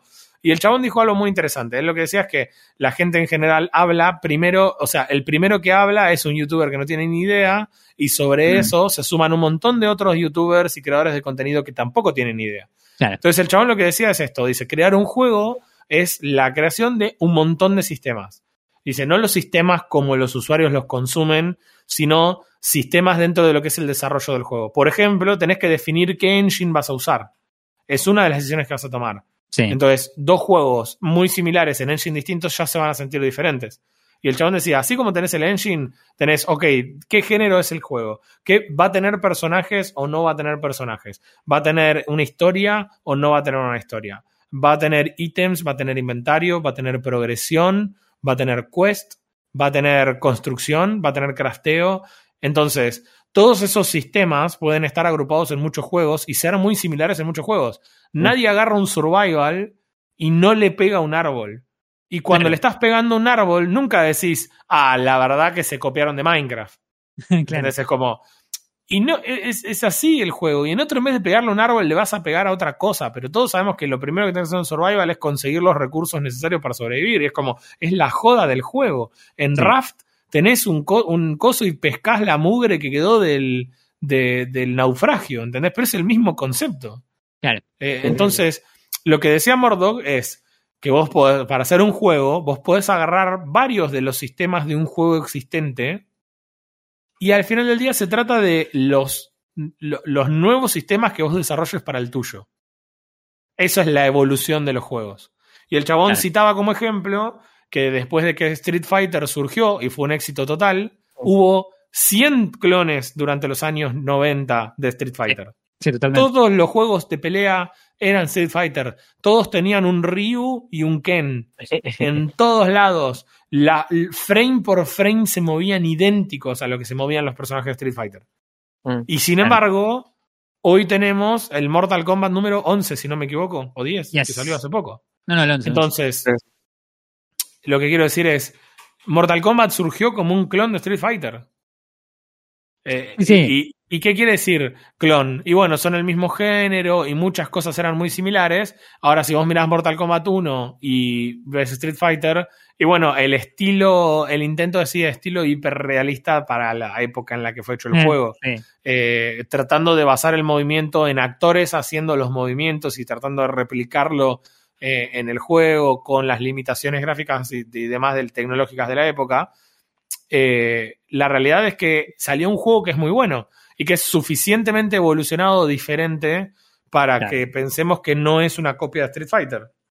Sí, es que Entonces- yo calculo, yo calculo también en su época, más allá de la discusión, eh, siempre está la idea de que son copia de, y eso no van a poder escaparle nunca. Eh, me parece que es un poco lo que pasa con, con, con, con, con esto, que, eh, de nuevo, por ahí la, la estética de los personajes es de algún modo parecida, pero si vamos a la, a la forma en la que se maneja todo, creo que la parte que, eh, que tiene que ver con cazar a los personajes, eh, domarlos si querés, o no sé, hacerte amigo, lo que sea, es mucho más parecido a Ark, porque Pokémon, vos en Ark tenés que al dinosaurio no tenés que matarlo, tenés lo que, domás. lo tenés, claro, tenés que domarlo, tenés que tirarle Claro. sedante para que se duerma, tenés que ponerle el tipo de comida que vos querés que el bicho sabe que le gusta para que vos poder este, domarlo. Eh, lo que sí tiene de nuevo, que eso, de nuevo, volvemos a la, la parte de que tiene cosas de un coso, pero tiene también una evolución, es la parte del manejo de la base. El tema de la parte del manejo de la base con que los dinosaurios estén haciendo cosas para tu base Claro. es, es algo que es definitivamente nuevo y eso es algo que me parece también... Eh, Me y gusta que se siente orgánico el agregarlo. ¿Por qué? Porque Claro. n- le da una utilidad a los PALs en vez de tenerlos guardados en una caja y al mismo tiempo eh, el hecho de que ellos generen recursos y experiencia, Sí. eh, eso te permite que vos no te tengas que enfocar en grindear y toda la vida estar pegándole a los troncos vos manualmente. Sí. Claro. Eh, y además de eso, el hecho de que vos digas, quiero levelear los pals mientras estoy en la base y lo puedas hacer. O sea, vos Claro. leveleás los pals a través de tenerlos trabajando en la base. Entonces, no es que lo agregaron porque tenían que engrosar el juego, entonces metieron una base que no tiene ninguna significancia. claro, no, la- es, es parte vital de la, de la mecánica de todo el juego. Entonces, eso es una evolución. Que vos puedas configurar el mundo para que el gameplay se ajuste a lo que vos preferís, y no solo a lo que vos preferís, a veces es a lo que podés. Porque yo no tengo tiempo de hacerme el polenta y jugarlo en una versión grindera. Claro. Si fuera- el juego fuera grindero, no lo puedo jugar. Es más, mi, mi percepción del juego sería muy diferente si realmente el juego me obligara a grindear. Porque tampoco por ahí tengo ganas de grindear el juego. Por ahí tengo ganas de jugarlo y ya. Entonces, Claro, no, no, no, no. podés modificar los settings para que el juego se adapte a lo tuyo. Y no es una configuración solo como fácil, medio difícil, eh, sino que vos podés se- los distintos atributos modificarlos independientemente. Entonces vos podés mantener un combate difícil, pero que cuando lo mates te dropee más loot el mismo pal. Entonces, Ah, para conseguir, por ejemplo, así como les hablé de que había que capturar al chaboncito de fuego, si vos querés hacerte un arco de fuego que dispara flechas de fuego, tenés que usar un drop de eso. No quiero decir que es un órgano del pal, pero es un órgano del pal. Todos sabemos que lo matás al bicho y vas con la cuchilla esa mágica que lo envía a una granja. Claro, eso no lo tenés que hacer. O sea, vos lo matás y quedan así. ¿Viste cuando matás en Subnautica a un bicho? Bueno, lo mismo. Quedan ahí flotando con los ojos como si fuera una caricatura y, eh, y te dejan todos los drops tirados en el piso. Eh, tenés cosas horribles, tipo fluido de pal, por ejemplo, es un drop que tenés que usar para hacer algunas cosas. Lo- con esto lo que quiero decir es que vos tenés que, para fluido. Flechas de fuego, necesitas el drop que te da el bichito, el pal de fuego. Y no es que vos vas a un lugar y hay 50, vos vas a un lugar y hay 3 y respawnean. Entonces, Ah, cuando vos te, cuando te dropean, ponerle que los 3 te dropean y te dan 3, puedes craftear 15 flechas. Te da 5 flechas por cada uno de estos cosos de fuego. Entonces, si vos querés usar un arco para pelear y para mantenerte a distancia, sobre todo, por ejemplo, el primer boss que te one-shootea el chabón si te, si te pega melee, pero, pero de lejos todos los spells son muy dodgeables, eh, tenés que tener un arco. Entonces, Claro. por ahí te obliga a que estés matando estos. Imagínate si de vuelta te- me obligás a grindear para poder tener la flecha de fuego para usar contra los tipos planta porque es súper efectivo. Entonces tengo que ir a hacer la flecha de fuego, pero para eso tengo que ir a matar 50 de estos chaboncitos. Es como, no, no, paso. se vuelve, automáticamente se vuelve un laburo. Terminás siendo vos el, el pal de los diseñadores del juego. Yo todavía estoy jugando con la, la configuración que viene por defecto en el mundo Ajá. y por ahora no tuve que grindear. Se sintió hasta acá como que todo lo que venía haciendo era razonable. Claro. Pero que tengas la posibilidad me parece una evolución. Sobre todo el hecho de que no sea, ah, el juego ponerlo en fácil, lisa y llanamente eso, porque eso haría que los combates sean más fáciles. Yo no quiero que el combate sea más fácil. Claro. Eh, Está bueno que, puedan, que, que, esté separado. Exacto. Sí. Yo puedo decir... El, el- el- el modo de juego. Es que totalmente, totalmente. Ese, ese es el tema. Ese es exactamente el tema. Eh, nada, realmente no. eh, no, realmente fuera de la. de, de- de esos cambios que, que tenés que hacer. eh, Nada. eh, hay un montón de otras evoluciones, sobre todo con, de vuelta, la fórmula existente de Pokémon, si la querés como tal. Y en última instancia, realmente me parece muy positivo el hecho de que agesten un poco el avispero, porque del otro lado, nosotros nos quejamos de estos juegos porque ninguno pertenece al ecosistema de Nintendo. Pero si vos tenés comprado una Switch y estás esperando que salga un nuevo juego de Pokémon y se ve como se ve el último juego de Pokémon, te Sí, querés pegar un sí, cuetazo. sí. Y son los dueños absolutos de la licencia y no permiten que nadie haga nada con Pokémon. Es, es un bajón. Y vos, Sí. este juego está hecho en Unreal Engine 5 y anda flama, chabón. Anda Claro. re- está bien. Necesitas una máquina polenta. No anda en cualquier máquina. Pero el juego se ve re bien. El juego se ve súper bien. Sí, yo cuando vi las, el gameplay, la verdad que una de las primeras cosas que te das cuenta que el juego no es de Nintendo, porque de repente, si bien tiene un, un aire caricaturesco, el juego no es una caricatura. Claro, Eh, el estilo, si querés, es caricaturesco, pero, pero gráficamente el juego es más hiperrealista. Sí, sí.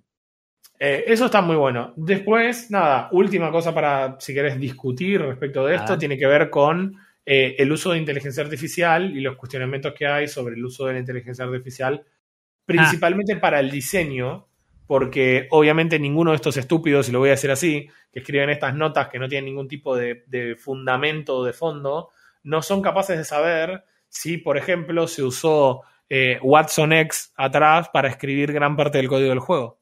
Porque Claro. perfectamente lo puedes hacer con una eh, inteligencia generativa y, y realmente lo puedes hacer. O sea, es algo que conozco porque trabajo para la empresa que, que generó Watson X. Entonces, Claro. realmente yo sé que gran parte del código que hoy escribimos está recontra asistido con inteligencia artificial y ahí no parece haber un inconveniente con esa realidad. Ahora, los artistas son bastante más defendidos por los periodistas porque saben que el día de mañana la review de Palworld también la va a escribir ChatGPT. Entonces, la, Sí. la- la verdad es que los flacos saben que su trabajo es bastante más reemplazable y en vez de encontrar la forma en la que tu trabajo aporta un valor agregado en un contexto en el que existe inteligencia artificial, se ponen a llorar y decir, no, pero ¿cómo puede ser? Y todos sabemos que los PAL son demasiado parecidos a los Pokémon. Sí, Algunos son idénticos. Mal. Es un choreo fuerte, es indefendible Mirá. si querés. Yo lo que, lo que yo tengo que decir al respecto viene de. Yo hace un par de años que sigo a, a un canal de YouTube de los muchachos de Corridor Crew, eh, que son un grupo de eh, desarrolladores de efectos visuales. Eh, ellos arrancaron, eran dos pibes que les gustaban los efectos y empezaron a hacer y pintó a hacer y de repente hoy los tipos laburan para Hollywood. Y los tipos tienen un canal de YouTube donde eh, usan hacen cosas con efectos visuales que no tienen nada que ver con eh, películas. Y hace un tiempo, el año pasado, lanzaron lo que se, lo que ellos, oh, todos los títulos son terriblemente clickbait. Habían lanzado un coso que decía algo así como eh, rompimos el negocio del anime o una cosa así, porque los tipos habían usado inteligencia artificial, básicamente habían una eh, versión de Stable Diffusion que les permitía eh, hacer video directamente en caricatura con un video eh, crudo. Entonces los tipos hicieron una secuencia de una suerte de anime creado por ellos mismos acerca de dos hermanos que se debatían un reino jugando piedra, papel y tijera. La idea era totalmente estúpida, pero vos lo veías al video y, y, y vos lo veías y era evidentemente estaba hecho en- con la inteligencia artificial porque tenía todos los artifacts que uno lo- naturalmente Sí. los ve. Claro. La mitad de internet estaba, los quería prender fuego porque era, ah, utilizan todo esto y, y, y le quitan el rédito a la gente que, que hace animaciones como corresponde y para. Y si vos mirabas el video, vos veías que en realidad la generación de las imágenes era una décima parte del laburo, Pero si no era aparte- menos. Pero aparte es un, es un punto de vista absurdo porque el chabón ese te lo está diciendo basado en tecnología que se creó después de la revolución industrial. O sea, Claro. en la revolución industrial pasó lo mismo, era como, no, pero ¿cómo van a poner máquinas y ahora el trabajo que le hacía una persona no lo puede hacer? Man, y acá estamos. O sea, eh, va a haber que encontrarle la vuelta. Eh, Claro. Mi hermana es estudiante de arte, egresada de una escuela polivalente y te discute a muerte que un cuadro hecho por inteligencia artificial no es arte. Porque para ella, palabras de ellas, el arte es sentimiento. Y como esto no tiene sentimiento, entonces, ah, ok, entonces no podemos juzgar el. Mi planteo siempre es: no juzguemos el arte entonces por si es buena o mala calidad, porque al final del día lo que importa es el sentimiento. Y ahí no importa el sentimiento. Entonces, sabemos que nunca, la gente que no quiere aceptar la existencia de la inteligencia artificial jamás lo va a hacer. No hay ninguna forma de que los podamos convencer de que sea arte. Y la verdad que en el caso de los videojuegos tampoco es relevante. Acá lo que se está diciendo es: están tratando de ponerle, cuidar, si querés, el laburo de los artistas que eh, en el caso de que todos los nuevos personajes sean diseñados por inteligencia artificial, no tendría más laburo. Bien. Yo, para, yo quiero, a mí me parece una bizarreada total. quiero decir dos cosas respecto de eso, ya que, ya que trajiste el arte a la, a la- a la mesa. Eh, No comparto la idea de, de tu hermana acerca de que el arte sea sentimiento, pero sí diría que el arte no es sentimiento, sino mensaje. mm. No sé si se Ok. entiende la diferencia. Creo que ahí sí hay una, una cosa más. Lo que sí tengo que decir al respecto, que es también lo que dijeron después eventualmente los chicos de, de Corredor Crew, es que la inteligencia artificial eh, que genera imágenes utiliza como base imágenes tomadas de Internet que no necesariamente eran libres de copyright. Sí, eh, de hecho, hay lo que ponele hoy, irónicamente, hoy tuve una capacitación obligatoria en el laburo relacionada principalmente con eh, el área de ventas y, y te dirás que tiene que ver inteligencia artificial y eso. Muchos de los clientes, empresas grandes internacionales, están preocupados en el gobierno de datos y en la parte ética del consumo de la inteligencia artificial, relacionado específicamente con el modelo de datos con el cual la inteligencia artificial es entrenada. Ese es el punto principal. Sí. O sea, el problema es que hoy por hoy, por ejemplo, no sabes si la base de datos que usa Stable Diffusion para eh, entrenar a su inteligencia artificial no incluye un cuadro pintado por vos. Claro. Eh, eh, esa es una realidad. Lo que, Por pasó eso- con lo, lo que pasó con los chicos de estos de Corredor Crew cuando hicieron la primer, el primer capítulo de este anime que habían hecho, habían utilizado como base para entrenar a su inteligencia artificial una serie de imágenes de un anime muy específico que tenía una, una, una estética muy específica. Y eso fue una de las grandes críticas que le hicieron, porque naturalmente a la gente que generó esas imágenes originalmente, ellos no les pagaron nada. ¿Entendés? Ok, y si bien sí. uno eh, puede copiar el estilo de otra persona, incluso en la copia, salvo que seas Toyotaro copiando a Akira Toriyama, Eh, nunca vas a copiar exactamente lo mismo y siempre va a tener algo tuyo eso que estás copiando. En la segunda versión que hicieron, en el segundo capítulo de ese anime que hicieron los chicos, lo que hicieron fue contratar a un dibujante y decirle, queremos que nos dibujes el diseño de estos personajes, así, así, así, así, con un estilo similar a esto, y eso usaron para entrenar a la inteligencia artificial. Claro, y eso da resultados genuinos. Eso da resultados genuinos tanto para el artista, que recibió una remuneración por el trabajo que hizo de generar todos los bocetos, todos los, todos los diseños originales, y aparte el reconocimiento del trabajo que realizó la gente esta, además de generar simplemente las, las imágenes.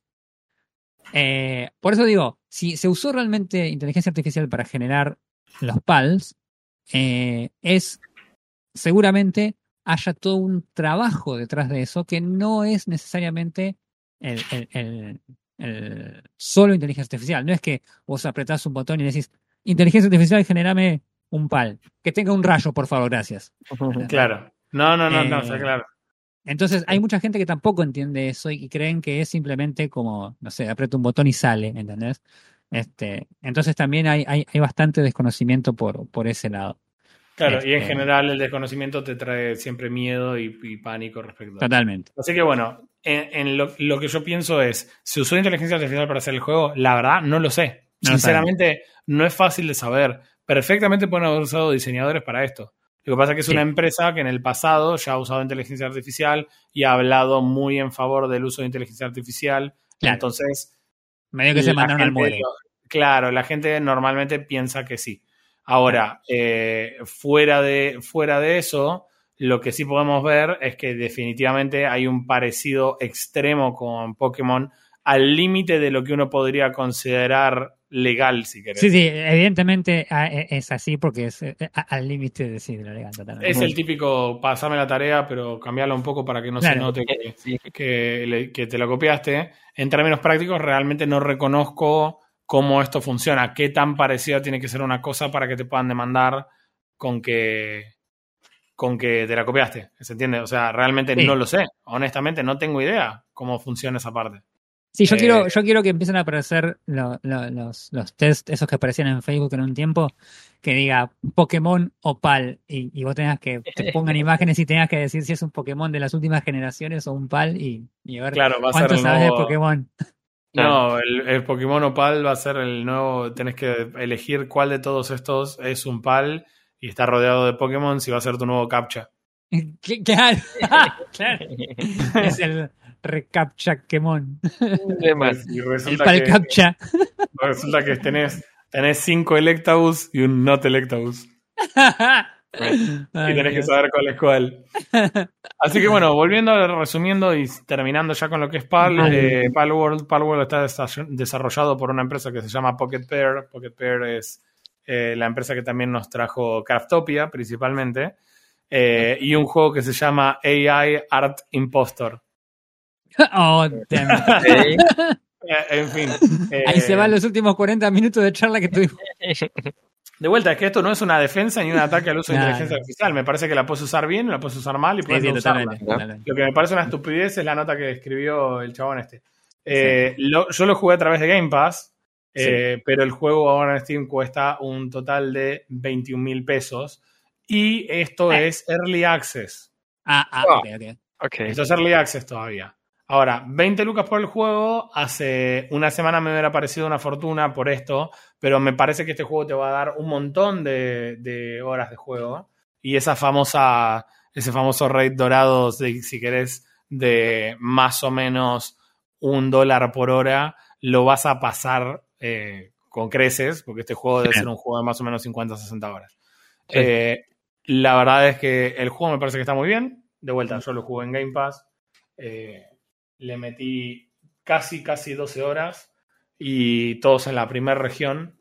La verdad que me parece que eh, hasta acá está muy copado y muy interesante. Me parece que puede mejorar el juego en muchos aspectos. Tiene Ajá. algunas cosas que son un poco divertidas. Tiene algunas, algunas cosas que son típicas de los juegos de Unreal que están pensados para también ser jugados con un joystick. Eh, Claro. ¿A qué me refiero? A que, por ejemplo, pones un cofre al lado de la mesa de, de crafteo y no podés nunca elegir la mesa de crafteo porque el juego siempre prioriza acceder al cofre. O vos te pones a cómo funciona. Y creo que es igual, igual que en Valheim, si no me equivoco. Vos elegís la receta que querés craftear en la mesa, a mantenés apretado el botón de usar, que en este caso es la F para craftear. Cuando estás crafteando, tus pals que saben craftear vienen corriendo y te ayudan a craftear para hacerlo más rápido. Dale. Y después se quedan celebrando. Y el botón de usar también es el botón de levantar a un pal. Entonces, eh, nunca podés levantar el ítem, tenés que ir revoleando a todos los ¿Cómo- pals para que te hagan lugar. Eh, así que bueno, nada, tiene pavadas así que realmente no están del todo bien. No se siente como un port de consola, no es que son controles de joystick para, para Claro, PC. pero, O pero sea, evidentemente trataron de hacerlo algo más bien universal como para que... Claro, exacto. Y yo tengo mouse y tengo 100% de precisión para eso y no necesito que sea tan generoso con detectarme cosas que no son lo que le estoy apuntando. Claro, totalmente. Así tiene un par de cosas que realmente no, por ahí no son muy copadas. eh, o no sé, el tema de comida medio que está medio meh. O sea, tenés vas recolectando comida o podés producir comida y esa comida se la das de comer a los pals. La gallina come los huevos que produce, por ejemplo. Ay, Dios. Eh, o el de, el de planta puede Sí. comer una, un pedazo de carne que puedes conseguir, que obviamente la conseguiste de una planta. Y, Claro. Tiene sentido. eh, o sea, como que no hay, no hay mucho control de qué pal puede comer qué, entonces medio Claro. que cualquiera come cualquiera, con que haya comida en un lugar pueden comer. Eh, tenés una heladera para mantener frío, que tenés Pokémon de hielo que pueden mantener la comida para que no se pudra, pero tarda tanto tiempo en pudrirse la comida que da lo mismo. Eh, realmente eh, hay, hay algunas cositas ahí que se podrían balancear, que lo podrían hacer mejor. Eh, bueno, pero que en todo caso, para hacer un early access, creo que. Todavía tiene tiempo. El contenido está bueno, eh, las mecánicas están buenas. De repente pegás un rifle y es como no entendés nada, porque empezaste pegándole piñas a una madera y ahora tenés un, un fusil, un LMG. Sí. Eh, la verdad que es, es gracioso desde un punto de vista casi bizarro, ponele, eh, como sean algunas cosas. El juego se ve excelente y la verdad que en todo me parece bien. No le voy a dar el puntaje porque esto no está releaseado oficialmente ok, me eh, parece razonable. Puede mejorar o puede empeorar. No voy a volver a hacer el review del juego, pero sí por ahí mencionar qué cosas se cambiaron cuando sea el release oficial y ver finalmente si el juego está bueno o no. Lamentablemente no me avivé, pero cuando Palworld salió estaba disponible para comprar por 400 pesos. Sí, No. sí, se me- Eh, y de haber sabido que el juego hubiera estado bueno, les hubiera propuesto de antemano que lo, Sí, que lo jugáramos. Eh, la realidad es que estuvo una semana a 400 pesos y a partir de ahí empezó a salir 20 lucas, lo cual es un poquitito más caro. Sí. Eh, y como tampoco sabía que era un juego co-op, eh, nada, realmente hacía que sea complicado. De todas formas, parece que es un juego bastante difícil de tirar y no, no termino de saber si el juego funciona con una especie de mundo Sí. eh, online compartido o Claro. con... O necesitas un servidor dedicado. Claro, necesitas un servidor dedicado o si yo creo una party, ustedes se suman y se suman a un mundo que en realidad es un single player abierto a LAN a través de, a través de Steam. Tampoco sabía si tenía crossplay, entonces yo no sabía si podía jugar teniendo el juego disponible gratis en Game Pass. Y por más que sean 400 pesos, no quería volver a comprar el juego en, en Steam solo porque Claro, claro. Así que bueno, nada, ha sido una sucesión de cosas respecto de eso. Eh, otras cosas para mí para mejorar es, deberíamos abandonar la, eh, la ridiculez de que cuando tu personaje esté nadando no pueda recordar- recargar stamina. O sea, porque no estoy nadando, estoy flotando y ya sabes que estás perdido porque no hay nada que puedas hacer. Pues si Mm. freno y dejo de nadar, no gasto stamina, pero tampoco la sumo. Claro. Y si no tengo ningún borde cerca, no me puedo subir. Y si tenés que trepar, trepar también te gasta stamina, entonces ya sabes que no vas a salir y te morís y listo. Sí, no, la, la, la mecánica de estamina en los survival es, es, es nefasto. A veces, depende cómo esté implementada, es un poco engorrosa. Te banco hasta por ahí nomás la idea de que el personaje no pueda correr, pero ¿por qué? Porque en este juego te fomenta la idea de que captures un pal que puedas poner en la montura y lo uses para correr. Claro. Entonces entiendo lo de no correr, pero trepar a veces tenés que trepar porque es necesario para que estás volviendo a tu base y es un embole que tengas que subir y agarrar un escaloncito, esperar a que el chabón recupere la estamina para seguir subiendo. O sea, Soy yo, chabón. Subís un, un- cuatro escalones Claro. y frenás. Cuatro escalones y frenás. por eso las escaleras tienen descanso para gente como vos. Claro. Eh, ¿Qué te iba a decir? Eh, la verdad que eso eh, sí se puede mejorar. Es más, tienes también cuando tu personaje usa el típico glider que puede saltar de un lugar alto y planear. Eso ¿Por tiene estamina también. O una pavada, el a- Pokémon, lo- los pals que tenés eh, con montura también tienen estamina. O sea que vos puedes correr con tu, con tu alpaca o tu reno o lo que tengas y le gasta estamina cuando va al trocecito normal y cuando corre gasta más estamina. Ahora, eh, los dos son un poco más rápidos que el tuyo. Ahora, el Pokémon, el pal volador, perdón, el pal volador, vos te podés montar a ese pal volador y volar con el coso. Y mientras vos vayas volando al nivel de la Tierra, no gasta estamina, pero cuando querés despegarte del suelo, sí. Es como, ¿qué onda? Ah, No tiene ningún sentido. Es simplemente para que yo no vaya volando por arriba de todo, esquivando Claro, los pals malísimo. agresivos en el medio. Malísimo. Esas cosas me parece que no son orgánicas a, a la hora de resolver el problema. Pero bueno, nada, exceptuando esas pequeñas críticas, me parece que el juego está muy bueno, es recontra recomendable. Si lo tenés en Game Pass, ya lo deberías estar jugando. De hecho, yo tardé mucho en empezar a jugarlo. Ah. Eh, hay que reconocer también que las mismas revistas que hablaron en contra de estas cosas del juego tienen 5 millones de posteos de cuáles son los mejores pals en early, cómo Obvio. ganarle al entrenador tal, eh, qué consejos me hubiera gustado saber antes jugando Palworld. O sea, todo el mundo lo odia, pero le mete 100 horas al juego. Entonces, Claro. dejémonos un poco de hinchar la guinda, disfruten Hay el juego. vender. Y es divertido. La verdad que el juego es divertido. Bien.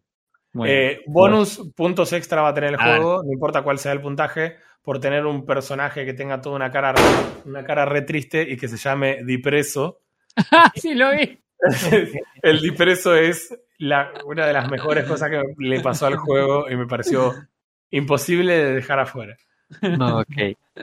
Sí, lo vi, lo vi. Así que bueno. Bueno, bien, interesante. Eh, sí, no me esperaba encontrar un, arc con un Pokémon, pero bueno. Está cuando vi bueno videos, cuando vi las ser- imágenes dije, "Mm, esto, esto no sé si va a salir muy bien. De- de- debe ser muy divertido jugar en coop.